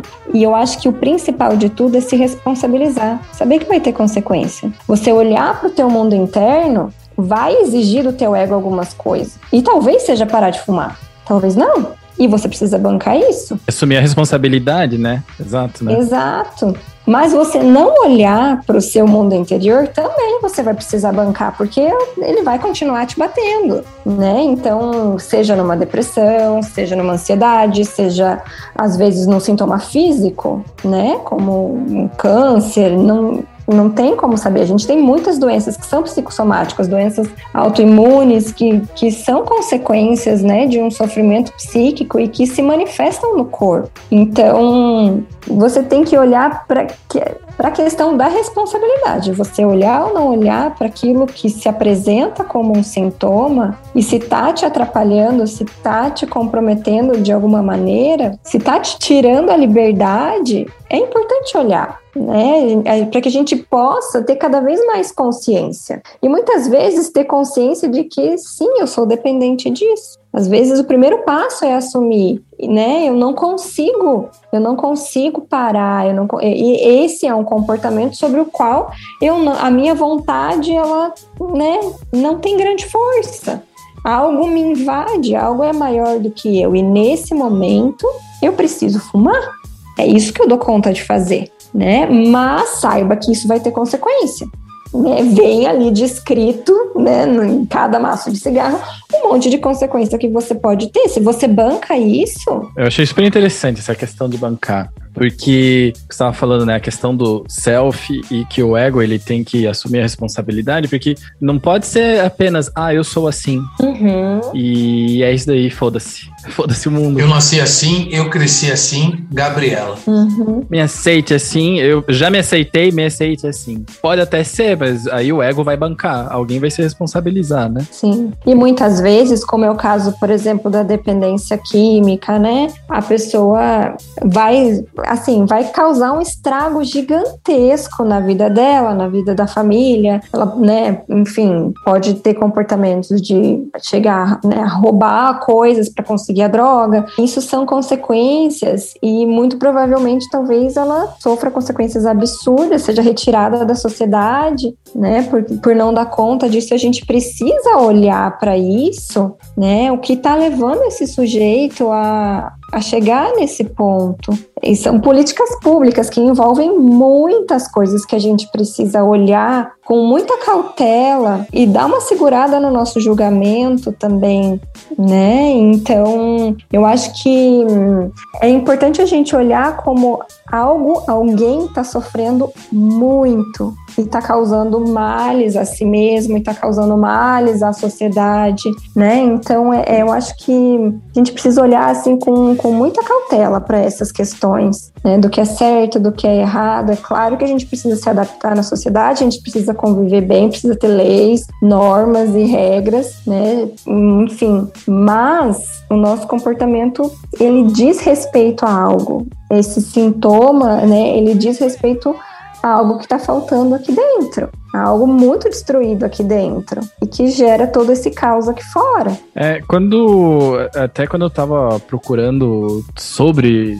o episódio, né? A gente se prepara um pouquinho, né? A gente não vem tão na louca assim, né? O Vaporacast tem sua responsabilidade também. É, eu me deparei com um negócio que era. Agora eu não lembro de quem é a frase, mas falava que não existe vícios, né? Existe a necessidade de fugir da realidade, né? E também juntando isso com a com uma pergunta que o Beto fez no Instagram, Beto Braga, que inclusive está assistindo a gente. Ele comentou: é impressão minha ou o ser humano tem necessidade de se viciar em alguma coisa, né? Ou necessidade de fugir da realidade? Que, que você hum. pode falar sobre essa afirmação e pergunta? Gente, o que eu posso dizer é que a realidade ela é bem complicada, né? Sim. Então, a realidade tem questões assim muito difíceis. Estamos vivendo aí uma pandemia. Então, a gente percebe sim um aumento de sintomas derivados dessa situação que a gente está vivendo, né? Então, assim, tem muitas pessoas, eu tenho recebido pessoas no meu consultório, tem aparecido mais sintomas alimentares pessoas descontando mais na comida, porque tá difícil de lidar com a realidade. Mas na verdade, o que a gente tem, a maior necessidade que a gente tem é de sermos nós mesmos, de ser quem se é, segundo Jung. Né? Então, quando a gente está desconectado disso, quando algo falta, a gente projeta lá fora e vai buscar lá fora, né? Uhum. Então, assim, é importante a gente olhar para esses comportamentos que a gente está tendo e entender a serviço do que que ele tá, o que é que ele tá querendo me mostrar nesse momento, né? Então tá difícil lidar com alguma coisa. Tá difícil lidar com alguma coisa, por isso que eu tenho tanto essa fissura, né? É muito simbólico. A humanidade, na realidade, ela, ela se vicia, ela utiliza substâncias aí para, entre aspas, fugir da realidade, alterar a percepção, desde que o mundo é mundo, né? Desde que o mundo é Sei mundo. lá, civilizações pré-colombianas já usavam um troço esquisito chamado cauim. Uhum. O pessoal mastigava o milho, a mandioca também, salvo engano, e com a saliva fermentavam aquilo para poder ter uma bebida alcoólica para tomar um gole e a galera ficar numa boa. Uhum. A grande questão é a seguinte: a gente tem aí, principalmente puxando para o que o Vaporacast pretende em algum momento fazer, o vape né, como uma ferramenta para a cessação do tabagismo, que é um vício que incomoda muitas pessoas. A mim incomodava especialmente, ao Miguel também. Incomoda as pessoas em volta. É, exato, as pessoas em volta, a família, fumantes passivos, enfim, uma série de coisas. E dentre as recomendações, e a gente sempre pega o Reino Unido como referência, porque o Reino Unido, em relação ao vape, ele é, é, é, o que há de mais. Quem mais fez pesquisa, né? Basicamente. Exato. Quem mais fez pesquisa, quem mais está adiantado e quem recomenda o vape como ferramenta para a cessação do tabagismo. Eles ressaltam sempre a importância do acompanhamento psicológico, né? Como forma de cessação do tabagismo. Assim, ah, o vaping é uma ferramenta eficiente duas vezes mais, desde que tenha acompanhamento é, psicológico e acompanhamento de profissionais. Entretanto, obviamente, o vaping não é a única ferramenta, mas ela é uma, uma ferramenta eficaz. Como você entende a participação do profissional de psicologia, especificamente de tratamentos para isso, para a cessação do tabagismo? Porque assim, tudo bem, quem está escutando a gente pode pensar, puxa, eu fumo e eu quero parar de fumar e quero utilizar o vaping como ferramenta. Ainda assim, como atua diretamente, óbvio. Eu sei que terapia não é fechado, cada um vai ter uma realidade, você tem que analisar a pessoa para poder dar essa resposta. É muito customizado, né? Isso. Qual é a participação efetiva de um profissional de psicologia para quem quer largar o vício? Uhum. A gente, assim, vai olhar primeiro para a vida dessa pessoa, aonde que isso está impactando, né? Qual é a motivação? Por que é que ela quer parar? E aí a gente vai trabalhar a, a serviço do quê? Que isso tá? O que é que isso? O que é que você está querendo colocar para dentro? É, o que é que você está querendo preencher? E isso a gente vai avaliar através é, do que ela traz na sessão. A gente vai olhar, eu olho para os sonhos, eu faço uso do caderno terapêutico. Então, quais são as sensações quando ela diminui o uso, né? Passa a usar o vape, com, vai diminuindo o, a intensidade da nicotina. Quais são as sensações, né? Qual é a sensação de se imaginar parando de fumar? Qual é a sensação que ela sente aqui e agora em relação a esse vício? Ela sente no corpo? Que, que isso significa para ela? E aí a gente vai fazendo toda uma pesquisa e vai desenrolando aí o processo terapêutico, que daí vai ser único e individual. Tá. Ainda em relação a isso, sem sair do tema, mas assim, só para complementar, existe diferença de abordagem em relação a, por exemplo, a idade do, do paciente. Se, for, se é adolescente ou se é. Isso, exato. Se é um adulto jovem ou já é uma pessoa de mais idade, são abordagens diferentes. É óbvio, cada ser humano é diferente, cada terapia, uhum. como o Miguel falou, é customizada. Mas, assim, existem direcionamentos de terapia para pessoas mais idosas, para pessoas mais jovens. Só para complementar a pergunta também. Isso porque eu imagino eu que a, o gancho né, do Ângelo em relação à idade é porque, de acordo com o INCA, que é o Instituto Nacional de Câncer, o tabagismo é uma doença pediátrica, ou seja, ela começa cedo, né? E uhum. assim, a gente tem contato, a gente já ouviu centenas de histórias, eu acho que não é um exagero, né, Ângelo, falar que a gente ouviu centenas de histórias. Não, não é. De pessoas diferentes que contam a mesma história, né? Que é eu comecei a fumar quando eu tinha 14, quando eu tinha 16, e basicamente dá a impressão que o cigarro ele foi acompanhando a vida dessa pessoa, né? Então, uhum. por isso, né, se tem diferenças né, na idade, no método, no jeito de se fazer. Eu não trabalho com adolescentes, então o que eu posso dizer é sobre a terapia adulta, que é a que eu faço, né? Então, seja um jovem adulto, um adulto, um idoso, né? É, a abordagem é basicamente a mesma, né? Olhar para os sonhos, para o que a pessoa traz, né? Para o adolescente existem técnicas ali para você chegar, né? Mas não é o meu público, então não, não tenho como dizer. Mas assim, o que a gente pode olhar para essa questão da adolescência, e é curioso olhar que seja considerado uma doença pediátrica, né? Como envolve nessa fase da vida a questão da socialização, a questão do pertencimento, é uma fase onde o ambiente externo influencia muito na formação ali do sujeito. Então ele está realmente um pouco mais vulnerável, digamos assim. E isso vai se instaurando. Então, eu trabalho né, com pessoas, nenhum dos meus pacientes até agora quis parar de fumar, não, não peguei essa queixa específica. Uhum. Né? Tenho pacientes que fumam, mas não, não peguei essa queixa específica. Mas eu não sei qual seria a abordagem para trabalhar com adolescentes que estão começando a fumar agora, porque não é né, o, que, o que eu trabalho, mas pensando aqui como eu agiria, como eu trabalharia, é investigar com esse adolescente como é que é essa questão da socialização para ele? Como é que é esse não se sentir parte ou precisar, né, fumar para se sentir parte? E, e aí tem diversas técnicas, né? Mas é, é sempre olhar a serviço do que que isso tá, né? Então, é, às vezes é uma necessidade de pertencimento, porque o ser humano ele tem essa necessidade. É uma necessidade básica do ser humano. Assim, olha lá, Ivy apareceu. Minha gatinha. Ah, yeah.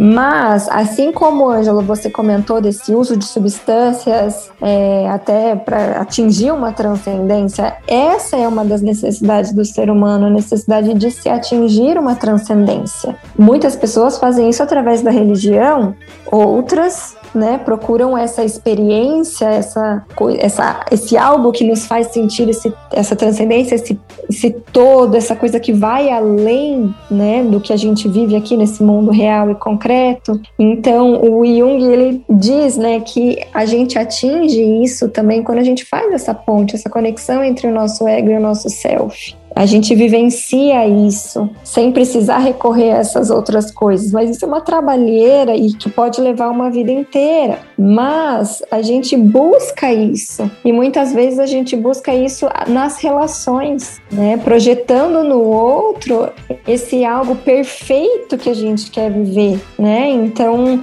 é, essa sensação de fusão, essa sensação de conexão que a gente quer sentir, na verdade, ela é essa conexão de nós com o nosso, do nosso ego com o nosso self e que a gente acaba projetando lá fora e que ela pode aparecer em problemas de relacionamento, ela pode aparecer numa compulsão alimentar, numa depressão. Então, no fim das contas, a nossa busca é por nos tornarmos quem nós somos e fazer essa ponte, essa conexão.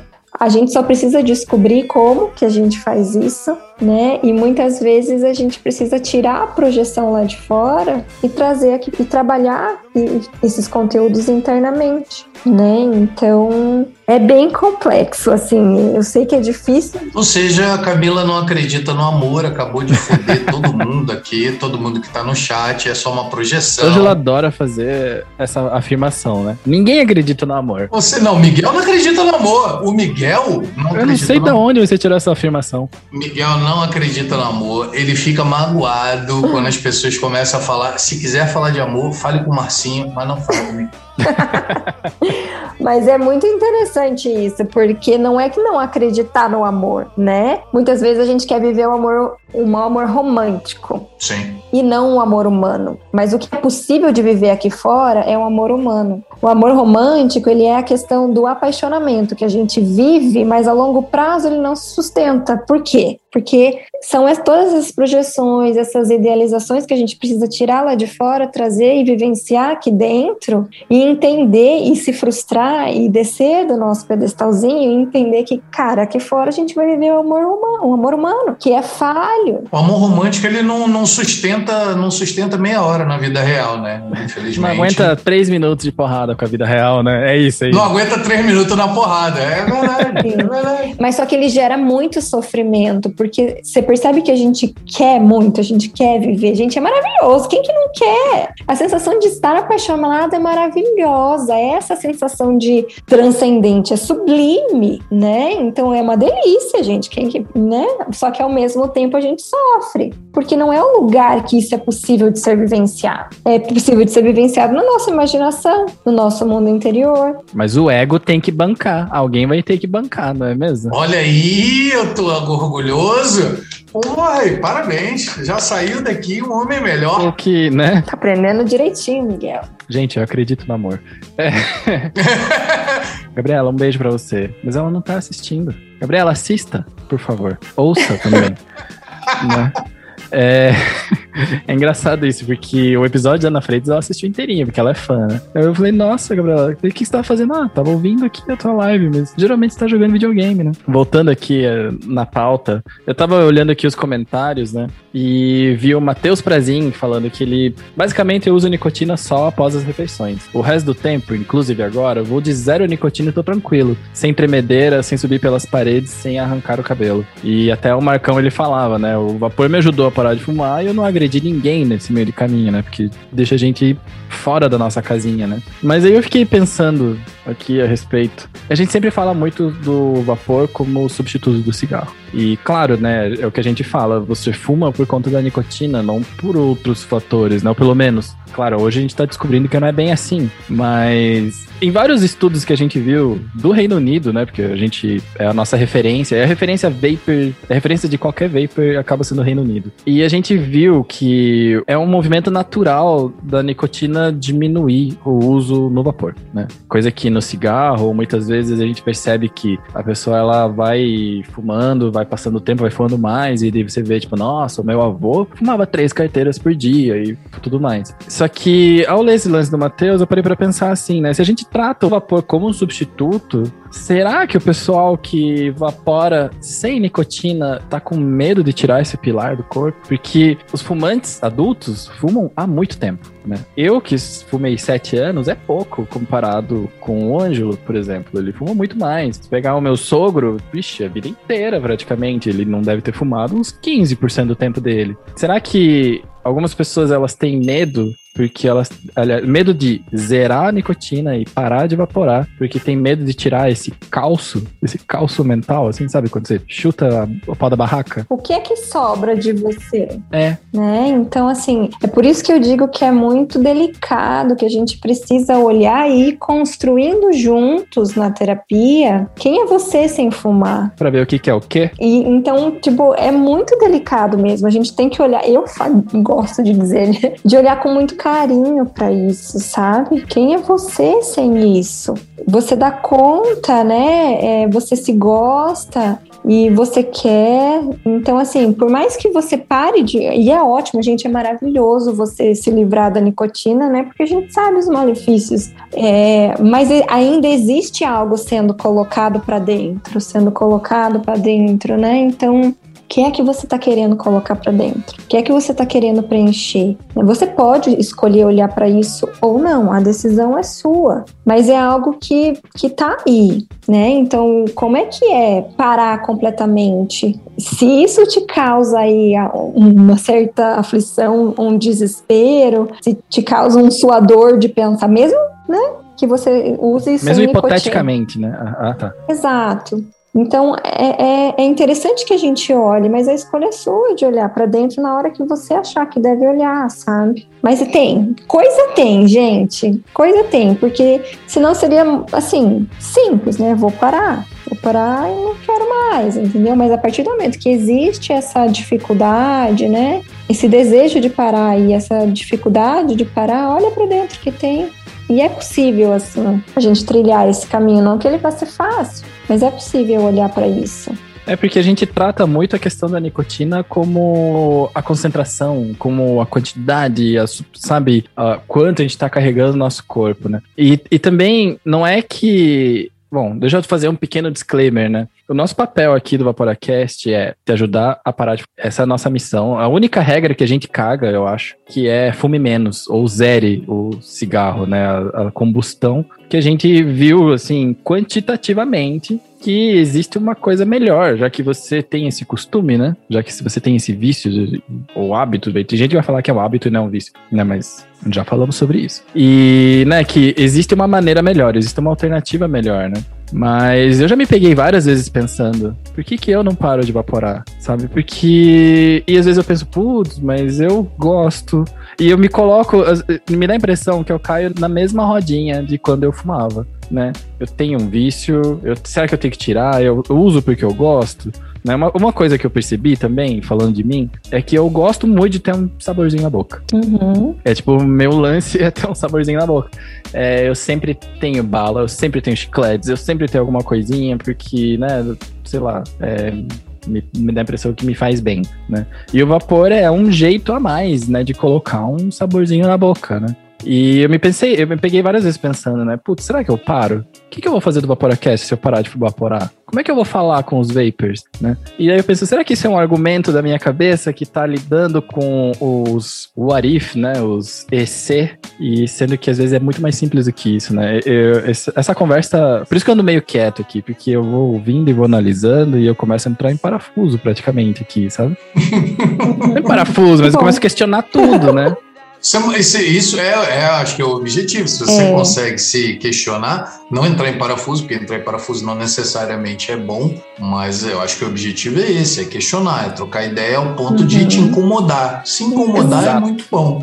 Se incomodar uhum. é muito bom. Eu acho, pelo menos, né? Sobre isso especificamente, eu queria ler, eu estava aqui concentrado no celular, porque eu queria ler uma parte de, um, de uma conversa que eu tive com uma pessoa que fez uma pergunta, né? O Leandro, que fez aquela primeira pergunta. É, eu fui conversar com ele para não deturpar o que ele queria dizer e ele colocou uma coisa que eu achei fenomenal e que eu nunca tinha parado para pensar sobre essa ótica, especificamente uhum. em relação ao cigarro eletrônico. O cigarro eletrônico me ajudou a pensar meu tabagismo. Acho que isso já vale muito. Quase nada hoje em dia faz o fumante pensar no tabagismo o cigarro eletrônico me permitiu. Me colocou em um lugar, me produziu uma intensidade que me possibilitou vislumbrar o meu cotidiano sem o cigarro a combustão.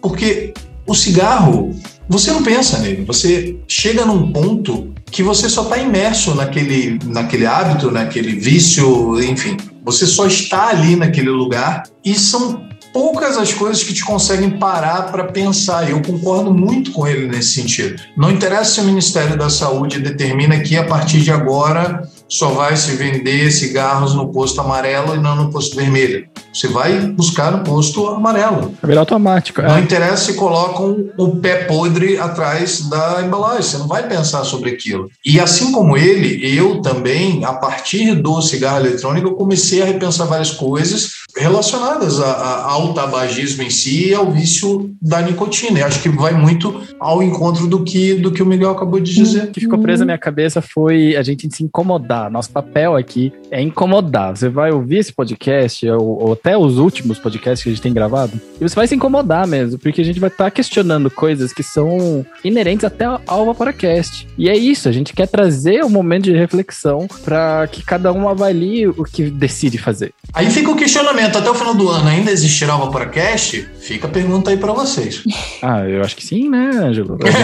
Né, o Vaporacast não está atrelado a gente evaporar ou não, né? Aí vai virar só cast. Vai sair só cast. É. Vai sair a nuvenzinha, vai ficar um C daí. ok. E, gente, eu acho que é, é, esse o ponto, sabe? É incomodar, é levar vocês que estão ouvindo aí a pensar, né? Como é que, como é que, o que isso significa, o que isso representa na minha vida? Olha aí, o, como é que tem a questão da socialização e como isso traz coisas para a vida de vocês, conexões para a vida de vocês, né? Então, quem sou eu sem evaporar? Será que o podcast vai continuar? Não vai? É, dá medo, gente. Dá medo da gente parar né? Claro que o podcast vai continuar, tá, gente? Vai. Mas assim, esses questionamentos, né? Camila veio aqui para destruir o podcast. Tá Nossa, acabou, Camila. já era, gente. Era, foi o último episódio, valeu. Mas assim, é, é, questionar o que é que eu faço com isso se eu parar de evaporar, né? Mas Camila, deixa eu te perguntar uma outra coisa. Diga. Por exemplo, tá? É, saindo do vapor e, e pegando outra coisa que me ocorreu agora, e aí eu também li um comentário que que me despertou essa questão. Não é incomum pessoas bariátricas se tornarem alcoólatras, porque elas pegam a compulsão alimentar que elas não conseguem mais fazer e transferem para outro tipo de coisa. Uhum. Você parando de fumar sem nenhum tipo de acompanhamento psicológico, ou seja lá o que for, como funciona? Você acha que realmente a gente só transfere o vício de lugar sem tratar a causa a partir do momento que a gente abandona um vício? Eu acho que a chance é grande disso acontecer aquilo que eu falei, a não ser que seja uma chavinha que virou ali. E você teve o enlightenment. Uma iluminação, uhum. né? Eu acho que a chance da gente transferir é grande. Então é preciso que a gente olhe, porque assim, é muito difícil a gente estar tá com a gente mesmo. É muito difícil a gente olhar para nossa sombra, para tudo aquilo que está no inconsciente que a gente jogou lá, que a gente não quer ver, né? Então, assim, muitas pessoas é, não suportam né? E é difícil, gente, é, é, difícil. Eu trabalho com isso todo dia e para mim é difícil também. Eu faço terapia há anos. Deve ser especialmente difícil porque você entende várias coisas, né?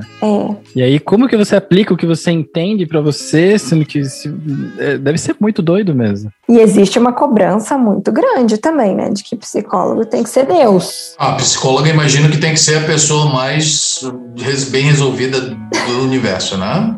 Exato. Tem que ser a maior terapeutizada da, da história. Exato, né? Mas aí, como falaram como é que era TDR comigo, né? eu também faço as minhas projeções. A diferença, né, é que eu entendo um pouco melhor e já posso, opa, isso eu vou levar para terapia, para olhar onde que isso tá pegando aqui dentro, né? Então, assim, é, eu acho que é importante a gente começar a criar esse hábito de fazer essa autoinvestigação, olhar para si, para tudo aquilo né, que, que nos incomoda ou não, aquilo que está muito presente na nossa vida, que a gente está tentando colocar para dentro ou colocar para fora e não consegue, né? Então, assim, tá sempre se observando, criar esse hábito de se questionar sobre o que faz sentido ou não para gente, né, o que a gente está gostando agora ou não, é, o que eu quero agora ou não, quem eu estou sendo agora, né? Então, assim, é, eu acho que se a gente conseguir plantar essa sementinha e se eu conseguir plantar essa sementinha de olha para si e questiona um pouquinho,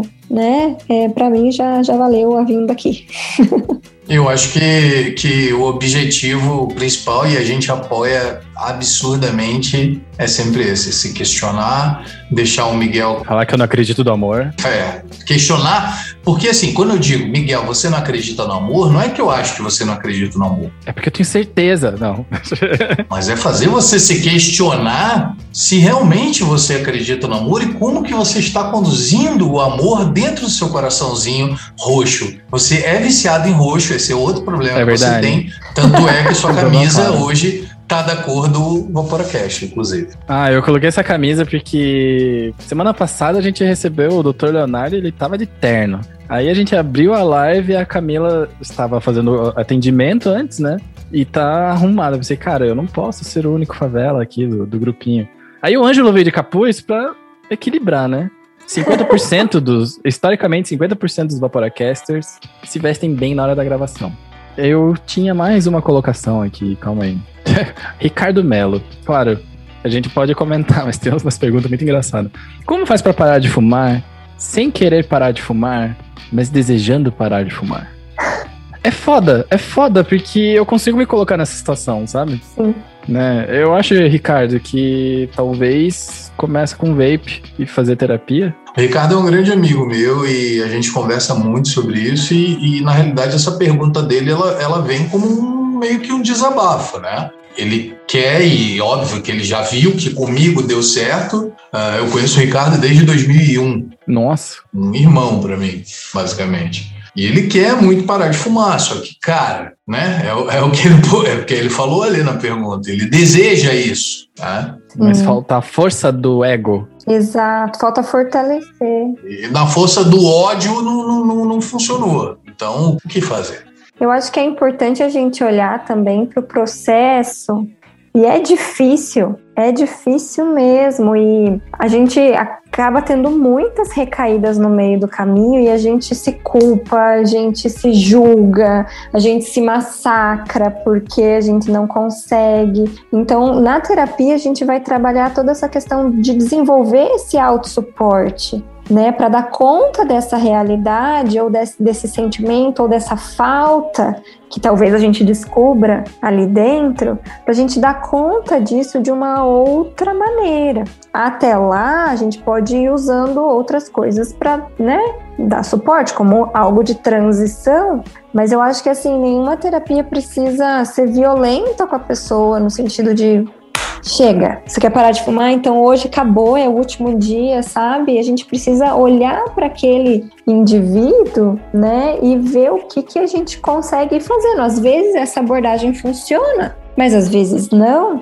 Né? Então é por isso que é tão importante a gente olhar para o indivíduo, porque faz sentido para você. Se você tem esse desejo, né, mas às vezes não quer, é claro que você tem um benefício. É claro, gente, eu não vaporo, mas eu acho o cheiro maravilhoso, né? Então, assim, é gostosinho. Acho importante dizer também, Camila, que assim como existem é, médicos que você vai gostar, existem psicólogos que você não vai se adaptar e que você não vai gostar, né? Sim. Então, por mais que você de repente tenha procurado um psicólogo e tenha começado a fazer algum tipo de terapia e não deu, entre aspas, não deu certo, porque você também tem que avaliar o que que é certo e o que que é dar certo. Sim. Procure um outro psicólogo, de repente um outro tipo de abordagem, estude um pouco também sobre o assunto, qual que é a tua necessidade, o que que você entende como como sendo necessário para a abordagem que você quer quer trabalhar. Terapia é uma coisa que eu, pelo menos, indico para qualquer pessoa, independente se você, ah, não, mas eu tô bem, ótimo que você tá bem. Então vai para terapia para continuar bem, né? E, e, e é uma abordagem que pode ser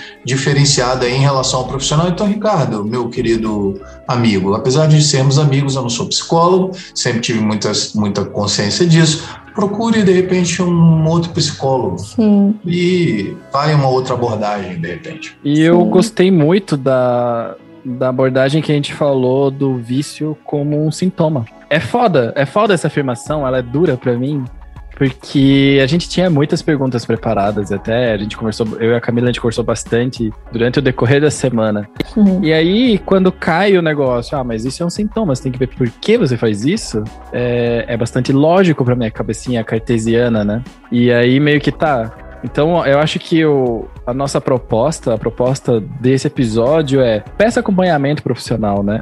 Tenha acompanhamento profissional, converse com um psicólogo, procure por que você tem esse sintoma, entenda por que você quer continuar evaporando. E daí, depois você decide, identifica primeiro o que está acontecendo, né? É mais ou menos isso, Camila? É, é, é por aí, sim identificar. Primeiro de tudo, deixa eu só comentar, voltar ali um pouquinho no que o Ângelo falou, que eu acho muito importante, gente. Terapia tem que dar match com o terapeuta né? Então, assim, eu estou na minha quarta psicóloga. E a primeira eu realmente não deu match, não rolou. E não é só em relação à técnica, é em relação ao psicólogo em si. Tem algo extremamente importante na terapia que é a transferência e contra-transferência. Eu também tenho que sentir o match com o paciente sabe? Então, a primeira sessão comigo é vamos nos conhecer e ver se vai rolar essa química aí entre nós, porque a pessoa ela precisa se sentir confortável, ela precisa se sentir à vontade. Eu não não não vou sair, a pessoa não precisa contar tudo na primeira sessão, até porque ela nem sabe de tudo conscientemente, né? A gente vai descobrindo muita coisa ali no decorrer que vai vindo, mas existem diferentes abordagens também. Então, assim, e outra coisa, o psicólogo, né, o terapeuta, ele só pode conduzir o paciente até onde ele já foi.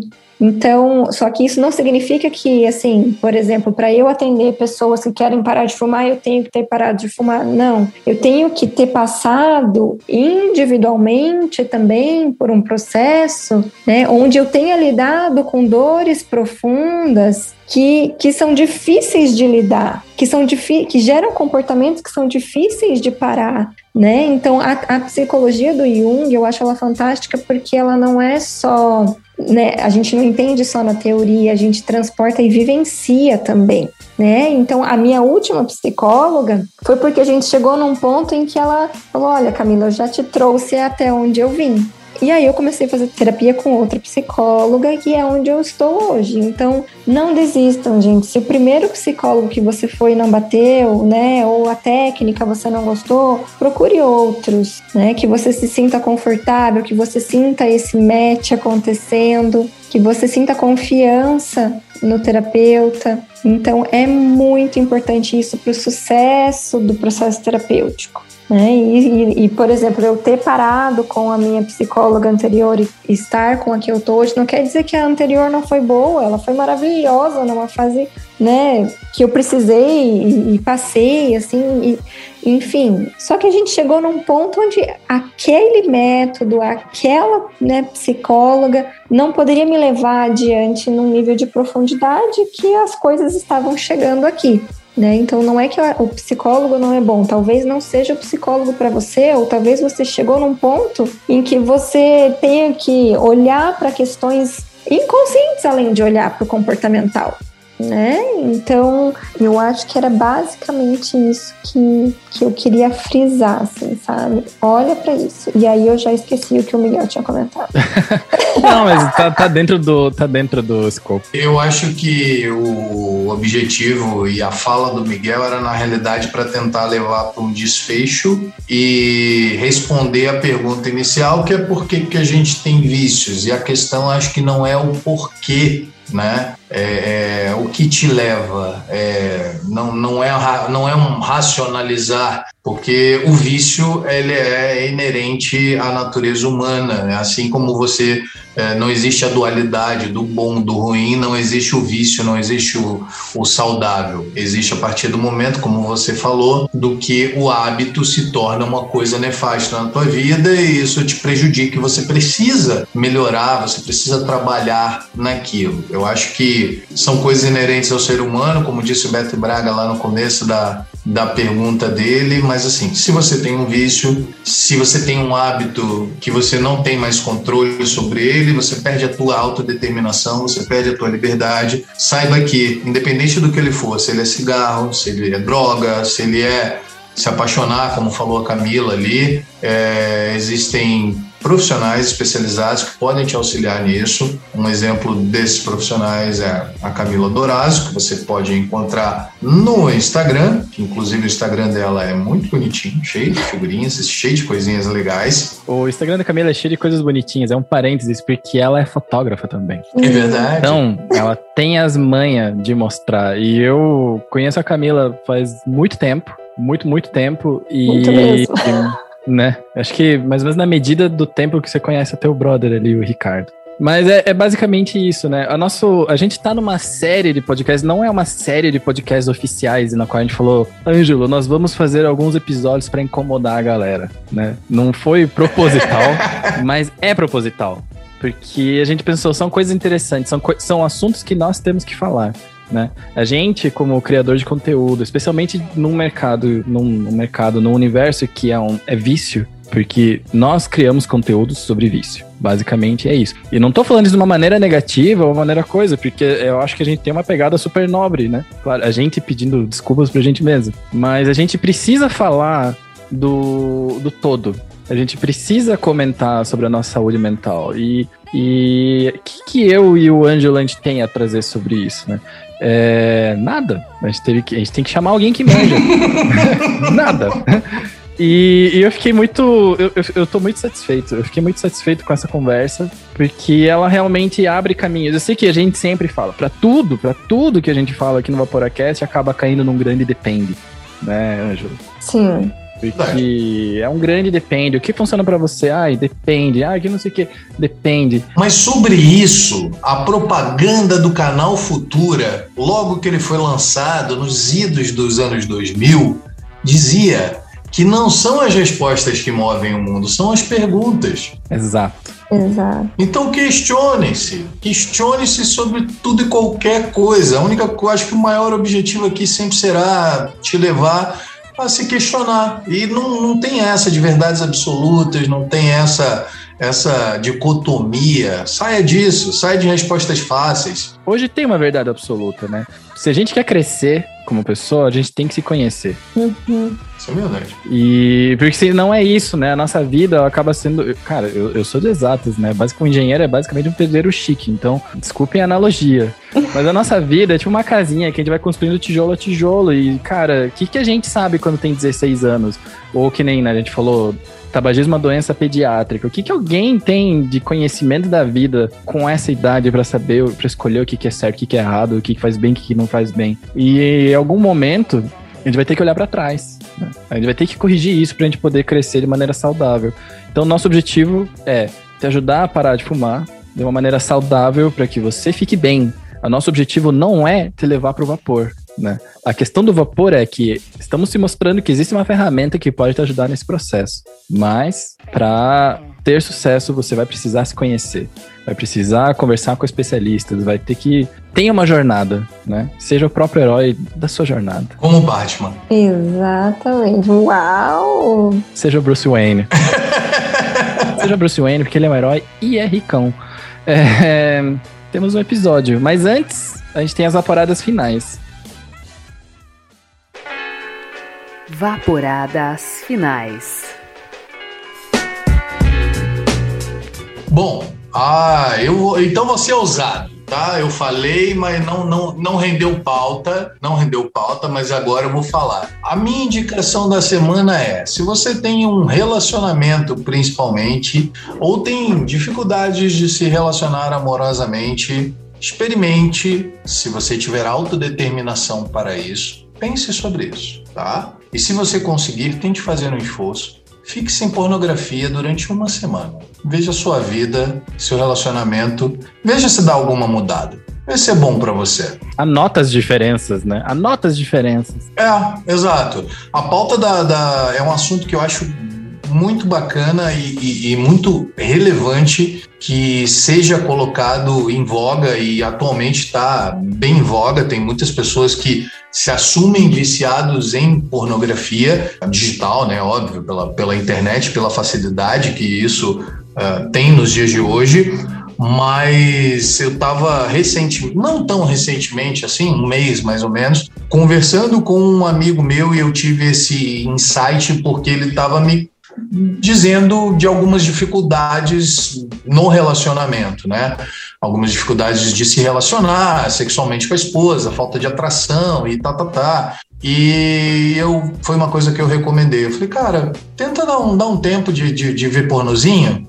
Sai daquele grupo de, de putaria dos colegas. Tipo, direciona o teu. Tempo livre em outra coisa, né, cara? Com, dá uma, dá uma. Não, não, não. Dá uma concentrada no teu erotismo, assim, e, Fica e assim. com você mesmo, né? Isso. É. Fica na tua imaginação. Sei lá, você gosta? Não sei, de repente lê um conto erótico. Boa. Tenta outras formas de estimular a tua mente do que essa questão puramente visual. Então, eu, como tô ousado e tô alegre hoje, a minha dica da semana vai: para de ver pornografia jovens. A minha segunda dica vai para, aproveitando que estamos com a psicóloga aqui, eu vi, revi essa semana um dos filmes que, na minha concepção, tem um arquétipo. Olha que, Olha. que sensacional! Pega, garoto. Tem uma, uma construção de personagem para psicopata dos mais fantásticos. É um filme relativamente antigo, que é Onde os fracos não têm vez. Que homem é aquele Javier Bardem? Que Nossa, eu, homem! eu preciso assistir esse filme novamente. Porque eu lembro que quando eu assisti a primeira vez eu fiquei, ué, não entendi nada. Eu vou falar de novo, é pela construção do personagem. O filme em si não é assim aquela coisa que você fala, nossa, que plot twist, que filme fantástico, sensacional. Não é Marco, E Michael outra- Bay, né, cara? É. Não, não é. Sutil. Não, não, mas nem um pouquinho. E outra, jovens, é, assim como a pornografia, também vale a dica para a- a- o conselho para a dica da semana. O importante é o caminho, não o desfecho. Então curtam o filme e não fiquem preocupando se o final vai ser bom ou ruim, ou entender ou não o final. Isso aí. Acabou. Só dois centavos sobre o lance que você falou de pornografia. Quem for seguir, aliás, deve seguir a recomendação do Ângelo, procura na internet Terry Crews falando sobre pornografia. É muito interessante. Pai do Chris, É, o pai do Chris. das branquelas. Pai do Chris. Todo mundo odeia o Chris. Ele abriu, eu lembro, eu lembro de quando é, eu vi esse vídeo, né? Porque viralizou imediatamente e ele abriu a, de uma. Ele abriu, ele falou, gente, eu tenho um problema. E é isso aí. Então, e ele puxa pra essa reflexão, é muito massa mesmo. Camila, a sua recomendação de semana, porque o anfitrião do episódio vai por último, esse é o privilégio. O risco é que às vezes alguém fala o que você queria recomendar e isso rola, mas faz parte do negócio. Então, qual é a sua recomendação para essa semana? Olha, normalmente eu vou, vou falar assim um exercício que eu faço com os meus pacientes, Ok. né? E acho que, que vale, vale a pena observar. É, eu faço muito uso de caderno terapêutico. A gente perdeu aí esse hábito ou nunca teve, né? Algumas pessoas nunca tiveram o hábito de escrever sobre as suas emoções. Então, comece a escrever, anotar os seus sonhos, por mais malucos que eles sejam, né? Anota e anota as suas emoções. Às vezes não lembra do sonho, anota os primeiros pensamentos da manhã. Sabe quando você tá meio dormindo, meio acordado? Anota. Muito disso, né? é, vão vir conteúdos ali que podem estar no inconsciente, elementos que, que se repetem, né? Então, assim, isso é um meio muito poderoso. Eu faço isso com os meus pacientes para eles ficarem conectados ao processo entre uma sessão e outra. E isso potencializa o processo e muitas vezes diminui o tempo do processo. Né? Então, assim, a gente consegue espaçar as sessões a cada 15 dias ou diminuir. Então, assim, vai anotando, vai fazendo essa pesquisa de si e olha, né, o que, que você sente quando você evapora, se, né, se você tem vontade de parar ou não, se o que que, que, que isso significa para você e vai anotando. Tem um caderno específico para isso. E outra coisa que eu gosto, que eu queria indicar, que eu acho super legal, não sei se vocês já assistiram aquele seriado Midnight Gospel que tem no Netflix. Não, ainda não assisti. Gente, ele é muito legal. Ele é uma animação muito louca, mas que ali a gente consegue ver exatamente como é que funciona a nossa mente, sabe? Os pensamentos, tudo que tá ali dentro. E assim, eu assisti ele legendado, né? Mas não tem condições. É melhor você assistir ele dublado, porque é muita coisa acontecendo ao mesmo tempo, que é exatamente o que acontece dentro da nossa cabeça, né? Então, assim, quem não tem o inglês super fluente, ou assista dublado, ou uma vez dublado e outra vez legendado, que vale muito a pena. Ele fala um pouco mais sobre a meditação e como lidar com os pensamentos, mas acho que é muito legal para a gente olhar, né, como é que funciona o nosso mundo interno. Bem interessante, bem, bem, bem interessante. E mais uma dica, gente, que eu tô, tô cheia das dicas. Bora! A gente adora receber várias dicas. A primeira, a primeira é obrigatório, o resto é bônus. Mas olha para o que, que você se identifica. Se você for né, assistir qualquer filme que a gente indicou aqui ou série, olha o que, que você tem horror ou o que você fica fascinado. Tudo que a gente ou tem muito horror ou que a gente se fascina diz respeito ao nosso mundo interno. Então, assim, é uma dica. Então, assim, é cuidado que o Ângelo é psicopata. Foi isso que ela acabou né? de dizer. O Vaporacast fica por aqui. Né? a gente tava falando de sonhos, de anotar. A Gabriela até postou no Instagram esses dias, porque eu mandei mensagem pra ela, acordei puto. Quando você acorda de pá virada, assim, e eu acordei puto com ela. Porque eu tinha recém acordado, tinha recém saído de um sonho, no qual, não me pergunte como, eu estava indo pra praia com a Gabriela e com o Lula. E, juro, Juro pra você.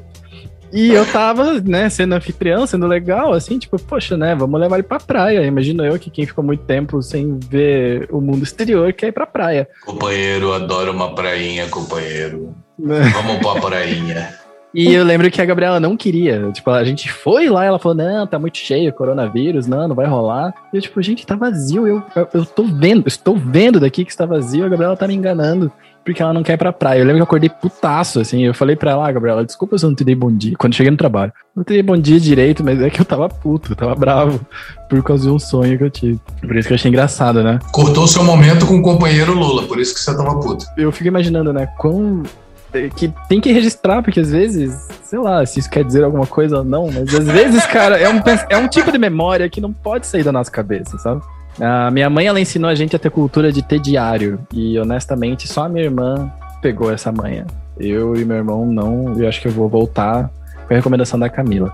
A minha recomendação de hoje, é dessa semana, na verdade, é uma banda chamada Royal Blood. Royal Blood. Achei que você ia falar que a recomendação dessa semana era ir pra praia com o companheiro Lula, porra. Não, né, Gabriela? Não deixa, né? Passei por isso, né? e Royal Blood é muito bom mesmo, porque eu sou, eu sou fascinado por música. Ainda sou fascinado por música, que eu fico muito feliz porque é o que eu era quando era adolescente. Era só isso que eu fazia, só tocava guitarra e ia pra escola, basicamente. E Royal Blood, para mim, é, uma da, é a prova de que você pode fazer muito com muito pouco. Você não precisa de uma banda. Beleza, eu gosto de Slipknot, gosto dessas bandas grandes, mas Royal Blood são apenas duas pessoas. É um cara que toca baixo e canta, e o baterista que toca bateria, né? Acho que é o papel dele é suficiente, né? Ocupa ele bastante. E Royal Blood lançou um álbum essa semana chamado Typhoons. E o álbum tá muito bom. Eu acho, eu recomendo mesmo como um som novo, caso alguém queira conhecer, porque quando você ouve, você fala, cara, não é possível que isso tenha sido feito por apenas duas pessoas. Então essa é a minha recomendação, explodir a sua cabeça musicalmente. Fazendo um adendo à recomendação do Miguel, eu na minha oitava recomendação, se ainda sobre o Royal Blood. É, às vezes a gente não consegue achar uma, né? Uma, hoje veio um monte, é. É porque a gente está acessando o nosso subconsciente aqui para fazer recomendações maravilhosas. Assistam no YouTube o clipe do Royal Blood que chama Out of the Black, que é fantástico, psicótico, maluco, sensacional, com animações e mas, cara, sério, sério, assistam esse clipe, depois mandem lá no Instagram do Vaporacast. Tipo, cara, achei horroroso, achei muito bom. É fantástico. É, já que a pira de hoje é dar mais do que uma recomendação, né? Ainda dentro de música, tem uma recomendação de uma música que eu gosto muito que chama Black Honey, ou Mel Preto, que é da banda Trice, ou Três Vezes. Três vezes, né? Três vezes. Que, pra mim, na minha cabeça, até, até a Camila deveria ouvir falar, ixi, tem alguma coisa errada com o Miguel. Porque, não que fale bastante, mas talvez ele parece ter alguma coisa relacionada com o que a gente conversou hoje, né? De. Eu não vou dar spoiler da música, procurem lá. Pode procurar qualquer álbum do Trice que é muito bom mesmo. Verdade, Trice, Trice é muito legal. Trice e Royal Blood são as minhas recomendações de hoje. Excelente recomendações. Mas, Camila, muito obrigado pela tua presença aqui no Vaporacast. É, a gente ficou muito feliz com esse papo. Eu, eu, estou muito incomodado, inclusive. Né? A gente fala, ah, beleza, a gente é aqui querendo incomodar vocês, fazer vocês pensar. Só que a gente que tá gravando, a gente tá aqui na linha de frente e não tem como. Quando a gente começa a se deparar com em, em perceber que nós somos mais do que aparentamos, né? Que tem todo esse lado do inconsciente, tem o lado do consciente, tem, eu já não sei os termos mais, mas que tem o self, que tem o ego e que a gente faz coisas que podem ser sintomas, esse negócio estava explodindo na minha cabeça durante o episódio. E obrigado, Camila, por fazer a gente se incomodar. Eu é que agradeço o convite de vocês, gente. Fico feliz, assim, de ter incomodado, porque acho que essa é a primeira portinha, assim, pra gente olhar pra gente mesmo e viver com mais consciência e ser cada vez mais quem nós somos, né? E eu acho que o mais importante de tudo é a gente se vestir da nossa humanidade e descer do saltinho, né? De que eu estou certo, eu estou errado, é bom ou mal, mas se vestindo, todos nós somos humanos e temos as nossas questões e somos motivados e temos comportamentos, né? Então, que nem sempre são socialmente aceitos ou nem sempre são bons pra gente, né?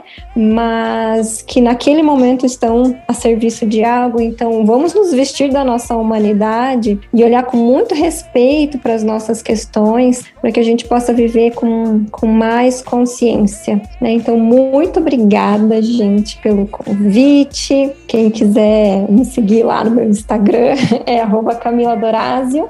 E aí lá na bio tem um link que daí tem todas as informações sobre o processo comigo. Tem, eu sou muito musical também, então tem algumas playlists que eu coloco lá para instigar um pouco essa questão do processo mesmo do olhar para si, né? Então tem o meu contato também, enfim, tá tudo lá. É mais fácil só ir no Instagram e aí lá tem, lá reúne tudo. Mas é isso. Mas é isso aí, Vaporacast fica por aqui. Semana que vem tem mais. A gente tá fazendo lives toda segunda-feira, a partir das 8 da noite. Porque começa 8 e 5, 8 e pouquinhos, mas esteja já 8 horas da noite. A gente tá fazendo as nossas lives, que são basicamente o bastidor da gravação. Para você que está ouvindo o podcast, saiba que o produto do podcast é completamente diferente do que é feito na live. A gente erra muito mais, a gente dá muita risada. Eu acho que vale a pena. Então, se você curte o Vaporacast, comece a acompanhar nossas lives também, que a gente vai se ver, literalmente, a gente vai se ver toda semana. Então é isso aí, galera. Até semana que vem. Adeus. Adeus.